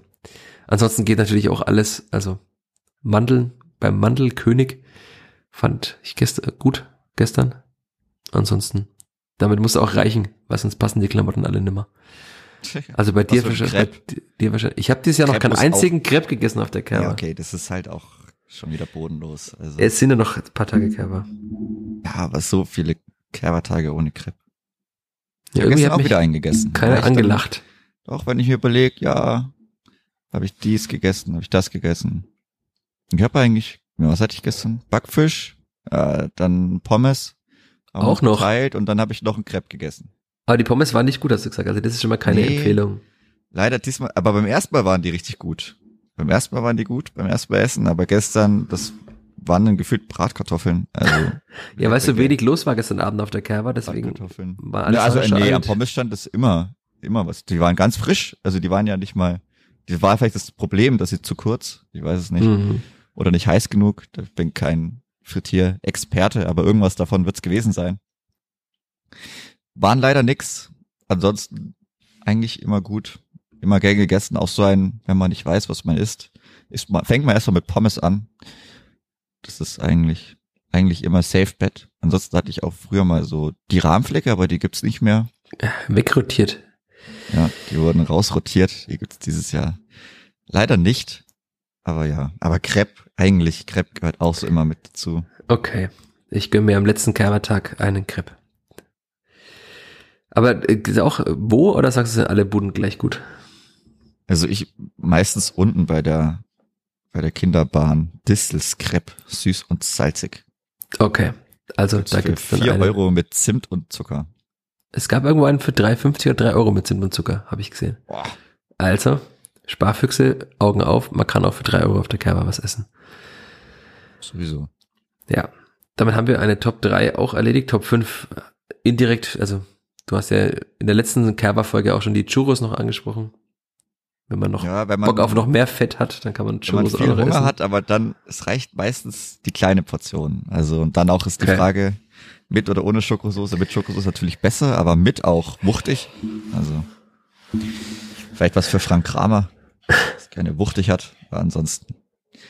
Churros gehen auch, aber dann muss man wirklich sich einteilen mit dem Hunger. Also, das muss man dann schon sehr Den genau ganzen wissen, Tag nichts essen vorher. Ja, was, was, was man dann auf Kerber noch essen möchte oder auch nicht. So, jetzt weiterer harter Cut. Wir machen ja einen wilden Flug quer durch Fürth und quer durch die Themen rund ums Klippblatt. Nobby Kaiser auf Facebook fragte, wann es im Rundhof baulich weitergeht. Was ist konkret geplant und liegt das erstmal auf Eis? Ähm, da kann ich einen Werbeblock einstreuen. Ähm, ich habe es schon öfter mal getan und ich tue es an der Stelle gerne wieder. Wenn ihr diesen Podcast unterstützen wollt und wenn ihr auch meine Arbeit unterstützen wollt, holt euch gerne ein Abo für nn.de. Das ist im ersten Moment vielleicht abschreckend, der Preis, aber ihr unterstützt meine Arbeit damit, ihr unterstützt damit, dass auf der Pressekonferenz noch Fragen gestellt werden, weil irgendwann äh, bin ich nicht mehr bin, zumindest nicht mehr bin als Reporter, weil es den Verlag nicht mehr gibt. Dann stellt da auch keiner mehr Fragen vielleicht. Und da habe ich das Thema nämlich schon mal größer behandelt im Sommer. Ähm, Das war jetzt äh, kein Affront, aber es hilft tatsächlich, also die meisten Themen tatsächlich, die aufkommen, habe ich in irgendeiner Form in Texten schon mal behandelt. Das heißt, wer die in Textform konsumieren will, kann das auch gerne tun, sowohl in der Zeitung als auch auf nn.de. Ich würde mich freuen, wenn ihr die Arbeit unterstützt mit einem Abo für NN. Tut auch gar nicht so weh, also ja, wahrscheinlich eine Ochsensemmel fast. Schon ein, ein Monatsabo, aber also, ich zitiere ausnahmsweise aus einem NN Plus Text von mir. Äh, Zitat, mittelfristig wolle man das Projekt realisieren, Zitat Schiwagner. Das heißt für mich, dass wir in den nächsten zwölf Monaten zumindest einmal einen Zeitplan veröffentlichen wollen. Es ist unser Anspruch, dass wir die Planung bis dahin so weit finalisiert haben, dass wir konkret über Inhalte und einen zeitlichen Ablauf reden können. Dieser Text ist erschienen am, Moment, ich sage es dir, am 7.7., das heißt innerhalb der nächsten zwölf Monate, davon sind jetzt schon drei vorbei. Das heißt, irgendwann bis nächsten Sommer wird über das Thema öffentlich geredet werden müssen. Wenn nicht, werde ich nochmal nachfragen, warum man nicht drüber geredet hat. Und dann habe ich äh, die, habe ich nachgefragt, wie das dann, was es heißt. Und dann war die Antwort von Holger Schiewagner, in den nächsten drei bis fünf Jahren sollte die neue Gegengerade stehen. Also die neue Gegengerade ist das erste, das ist ja klar. Das ist der nächste Ausbauschritt. In den nächsten drei bis fünf Jahren soll sie stehen. Von diesen drei bis fünf Jahren sind jetzt drei Monate gerade vorbei, seit dem letzten Artikel dazu. So, und dann haben wir nochmal einen großen Punkt äh, für die letzte 150. Folge des Vierter Flachpass. Wir sollten einen Blick auf die Mannschaft bei Folge 1 werfen. Ich habe es extra ans Ende gepackt, damit wir den oft äh, genutzten journalistischen Zirkelschluss machen können. Wir haben am Anfang über die erste Folge geredet oder über die Anfänge dieses Vierter Flachpass. Jetzt 150. Folge, wir biegen auf die Zielgerade ein. Und wir sollen vergleichen, äh, die Mannschaft von damals mit der Mannschaft von heute. Ist sie besser, ist sie schlechter, ist eine Langzeitentwicklung sichtbar. Wir können schon mal eins festhalten, Chris. Haben wir im Vorgespräch schon. Damals hat das Klippert noch Auswärtsspiele gewonnen. 5 zu 1 beim KSC im Dezember 2019. Die erste Folge des Wörter Flachpass ist kurz danach erschienen, im Januar 2020. Und ich habe mir exemplarisch herausgesucht, ein Spiel, 13-0 gegen FC St. Pauli, das war das erste Spiel damals im Januar 2020. Auch rund um die, um den Beginn des Vierter Flachpass hat das Klippert gespielt in einer Raute. Auch da sind wir. Mhm. 4-3-1-2. Im Tor war Sascha Burchert. Jetzt haben wir Jonas Urbig. Besser oder schlechter? Wie war die Mannschaft damals?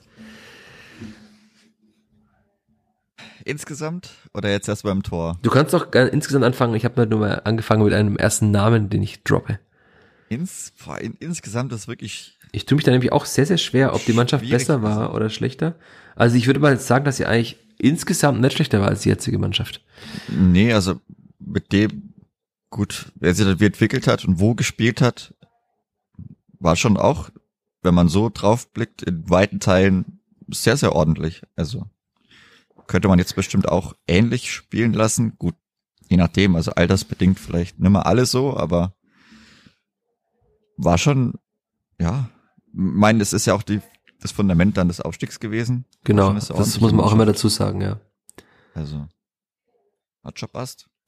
Ich zähle mal ganz kurz auf, dann vielleicht wird's manchem nochmal gewiss, was damals war. Also im Tor war Sascha Burchert, der eine Viererkette aus Maximilian Sauer, fast schon vergessen, als Rechtsverteidiger, Kalitschuri und Jeckel als Innenverteidigung und Maxi Wittek als Linksverteidiger. Das Mittelfeld bestand aus dem Sechser Paul Seguin, die Raute aus Sebastian Ernst und Julian Green, auf der 10 Harvard Nielsen und im Sturm, jetzt, zack, Branimir Gotha und Daniel Keita-Ruel. So. Also tatsächlich, wenn man, also es ist natürlich eine andere Mannschaft, rein alterstechnisch sieht man das schon. Also klar, man hatte einen jungen Innenverteidiger, zum Beispiel mit Paul Jäckel. Aber das Sturm, wenn man jetzt sieht, Amindo Sieb und Tim Lemperle und dann hat man halt Gotha und Keita Ruel, zwei gestandene, erfahrene Zweitligastürmer. Also Branimir Gotha, ich erwähne Stürmer. Harvard Nielsen auf der 10 natürlich auch ein sehr erfahrener Spieler, der auch regelmäßig seine Tore macht. Das sieht man in Hannover jetzt auch wieder. Dann manchmal auch vom Platz fliegt, aber das ist wieder ein anderes Thema. Aber Paul Seguin auf der 6, ein, ein guter Paul Seguin, das sind wir auch wieder beim Optimum, ein guter Paul Seguin auf der 6 hat schon auch sehr viel beigetragen zu, zum guten Klippert-Spiel. Also die Verlagerung, die er teilweise gespielt hat, die Pässe, die er spielt, auch die Torgefahr im Aufstiegsjahr dann später. Also das war schon auch gut, da muss man jetzt auch sagen. Also man hat mit Robert Wagner ein, ein sehr großes Talent, aber vom reinen Leistungsstand damals war Paul Seguin schon, also mindestens mal ebenbürtig, würde ich sagen. Jetzt wenn man vergleicht damit äh, Orestes Kiyomotsuke, klar, äh, böse, böse zu vergleichen nach drei Spielen, aber da fand ich Paul Seguin bislang von seinen Anlagen besser. Ähm, ja. Julian Green ist noch da, also ist wahrscheinlich jetzt noch besser, noch besser als damals fast schon. Aber als notenschlechtester Spieler. Nur als, also Kicker, notenschlechtester Spieler als kleiner Einwurf vielleicht. Wer? Julian Green. Ja. Beim Kleeblatt. Note, ja. Also Äh, in dem dieses- Spiel jetzt, in dem Spiel, in dem Spiel. Jetzt? Note 4,0. Nein, gegen St. Pauli. Ach so. Ich dachte schon, jetzt da hätte ich an sehr vielen Menschen gezweifelt. Nein, damals notenschlechtester Spieler an dem Spiel mit einer 4,0 und einer gelben Karte. Okay. Ausgewechselt nach 32 Minuten. Da passiert? Hm. War gelb-rot gefährdet oder was? Das habe ich nicht recherchiert natürlich.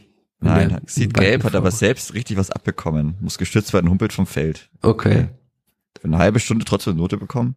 Ja, Hm. naja. Naja, wir wir geben auch ab der 70. keine Noten mehr. Das heißt, äh, mindestens 25 Minuten gespielt.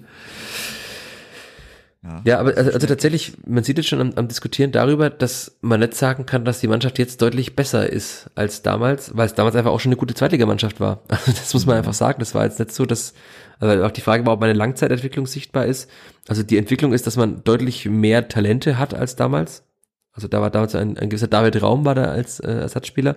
Maxi Wittek war damals aber auch ein guter Spieler, das sieht man jetzt auch, spielt jetzt in der Bundesliga beim VfL Bochum, hat davor in den Niederlanden gespielt, auch international gespielt. Also das war auch ein guter Griff, den man damals hatte. Was man sagen kann, ist, dass die Rechtsverteidigerposition mit Simon Astor und Marco Mayer, glaube ich, jetzt besser besetzt ist als damals mit Maximilian Sauer. Also das hat man auf jeden Fall geschafft. Ich finde auch, also Sascha Burchert als Mensch, habe ich oft schon gesagt, fand ich super, aber rein vom fußballerischen und Torwartspiel ist Jonas, Urbich schon nochmal ein Upgrade. Und so in, in Gänze schafft man es, glaube ich, mittlerweile, was die Langzeitentwicklung angeht, also insgesamt talentiertere Spieler nach Fürth zu holen. Die sind halt dann leider aber nur oft auf, als Leihspieler da. Damals kamen die Spieler halt alle, man konnte sie irgendwo verkaufen oder wieder abgeben zumindest. Jetzt gehen sie halt nach einem Jahr meist einfach wieder und dann ist der Ausbildungsverein für andere. Aber auch wenn man jetzt so sieht, die Bank, ähm, also da wurden jetzt seine Raum, David Raum wurde eingewechselt, damals noch, natürlich noch nicht in seiner Prime. Jamie Leveling auch noch als junges Talent aus dem eigenen Nachwuchs und Hans Sapai in diesem Spiel. Und wenn man jetzt die Bank dann anschaut, die, die man jetzt hat, also rein von den Namen, wer da eingewechselt werden kann, mit Amino Sieb, einen, der schon in der U21 Nationalspieler war, der vom FC Bayern kommt. Dennis Sabeni eigentlich auch ein extrem guter Zweitligaspieler, also würde ich mal vergleichen mit Daniel Cateruel. Dann hat man auch noch Jermaine Consbuch, ein, ein großes Talent, das mit Bielefeld letztes Jahr, also einer der besten Spieler beim Absteiger war. Also da ist schon einige Qualität auf der Bank. Also ich glaube so, dass das durchschnittliche Qualitätsniveau äh, höher ist als damals. Aber so die erste Elf, abgesehen von der Rechtsverteidigerposition, würde ich sagen, die ist genauso gut wie jetzt. Ja, kann man denke ich schon so sagen. Aber ein, ein schöner Vergleich, dass man das mal macht. Und dann sieht, das Clipper war auch damals schon gut. Aber klar, wie du sagtest, das war das Fundament der Aufstiegsmannschaft, die eineinhalb Jahre später aufgestiegen ist, die man dann ja in dem Sommer danach auch nochmal verstärkt hat. Also da, das war jetzt nicht irgendein, also wahrscheinlich wäre es äh, schwierig gewesen, wir hätten verglichen mit dem Kleber von 2017 oder so. Oder das 18er fast Abstiegskleber. Also so- mit solchen Mannschaften, da wird man schon mal einen deutlichen Qualitätsunterschied wahrscheinlich sehen.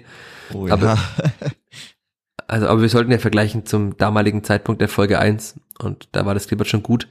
Und ich glaube auch, dass es in der Saison zumindest gut besetzt ist. Man hat auch schon in einigen Spielen gesehen, dass es guten Fußball spielen kann. Aber es muss schon noch einige Entwicklungsschritte machen, um, ja, ja, um irgendwann aufzusteigen. Ja, man muss es halt, man muss halt alles mal zusammen auf den Platz bekommen. Also man hat Ja. gesehen, dass man super solide wegverteidigen kann. Man hat, klar, gegen zehn Mann, aber man hat auch so schon wirklich schöne Tore gesehen.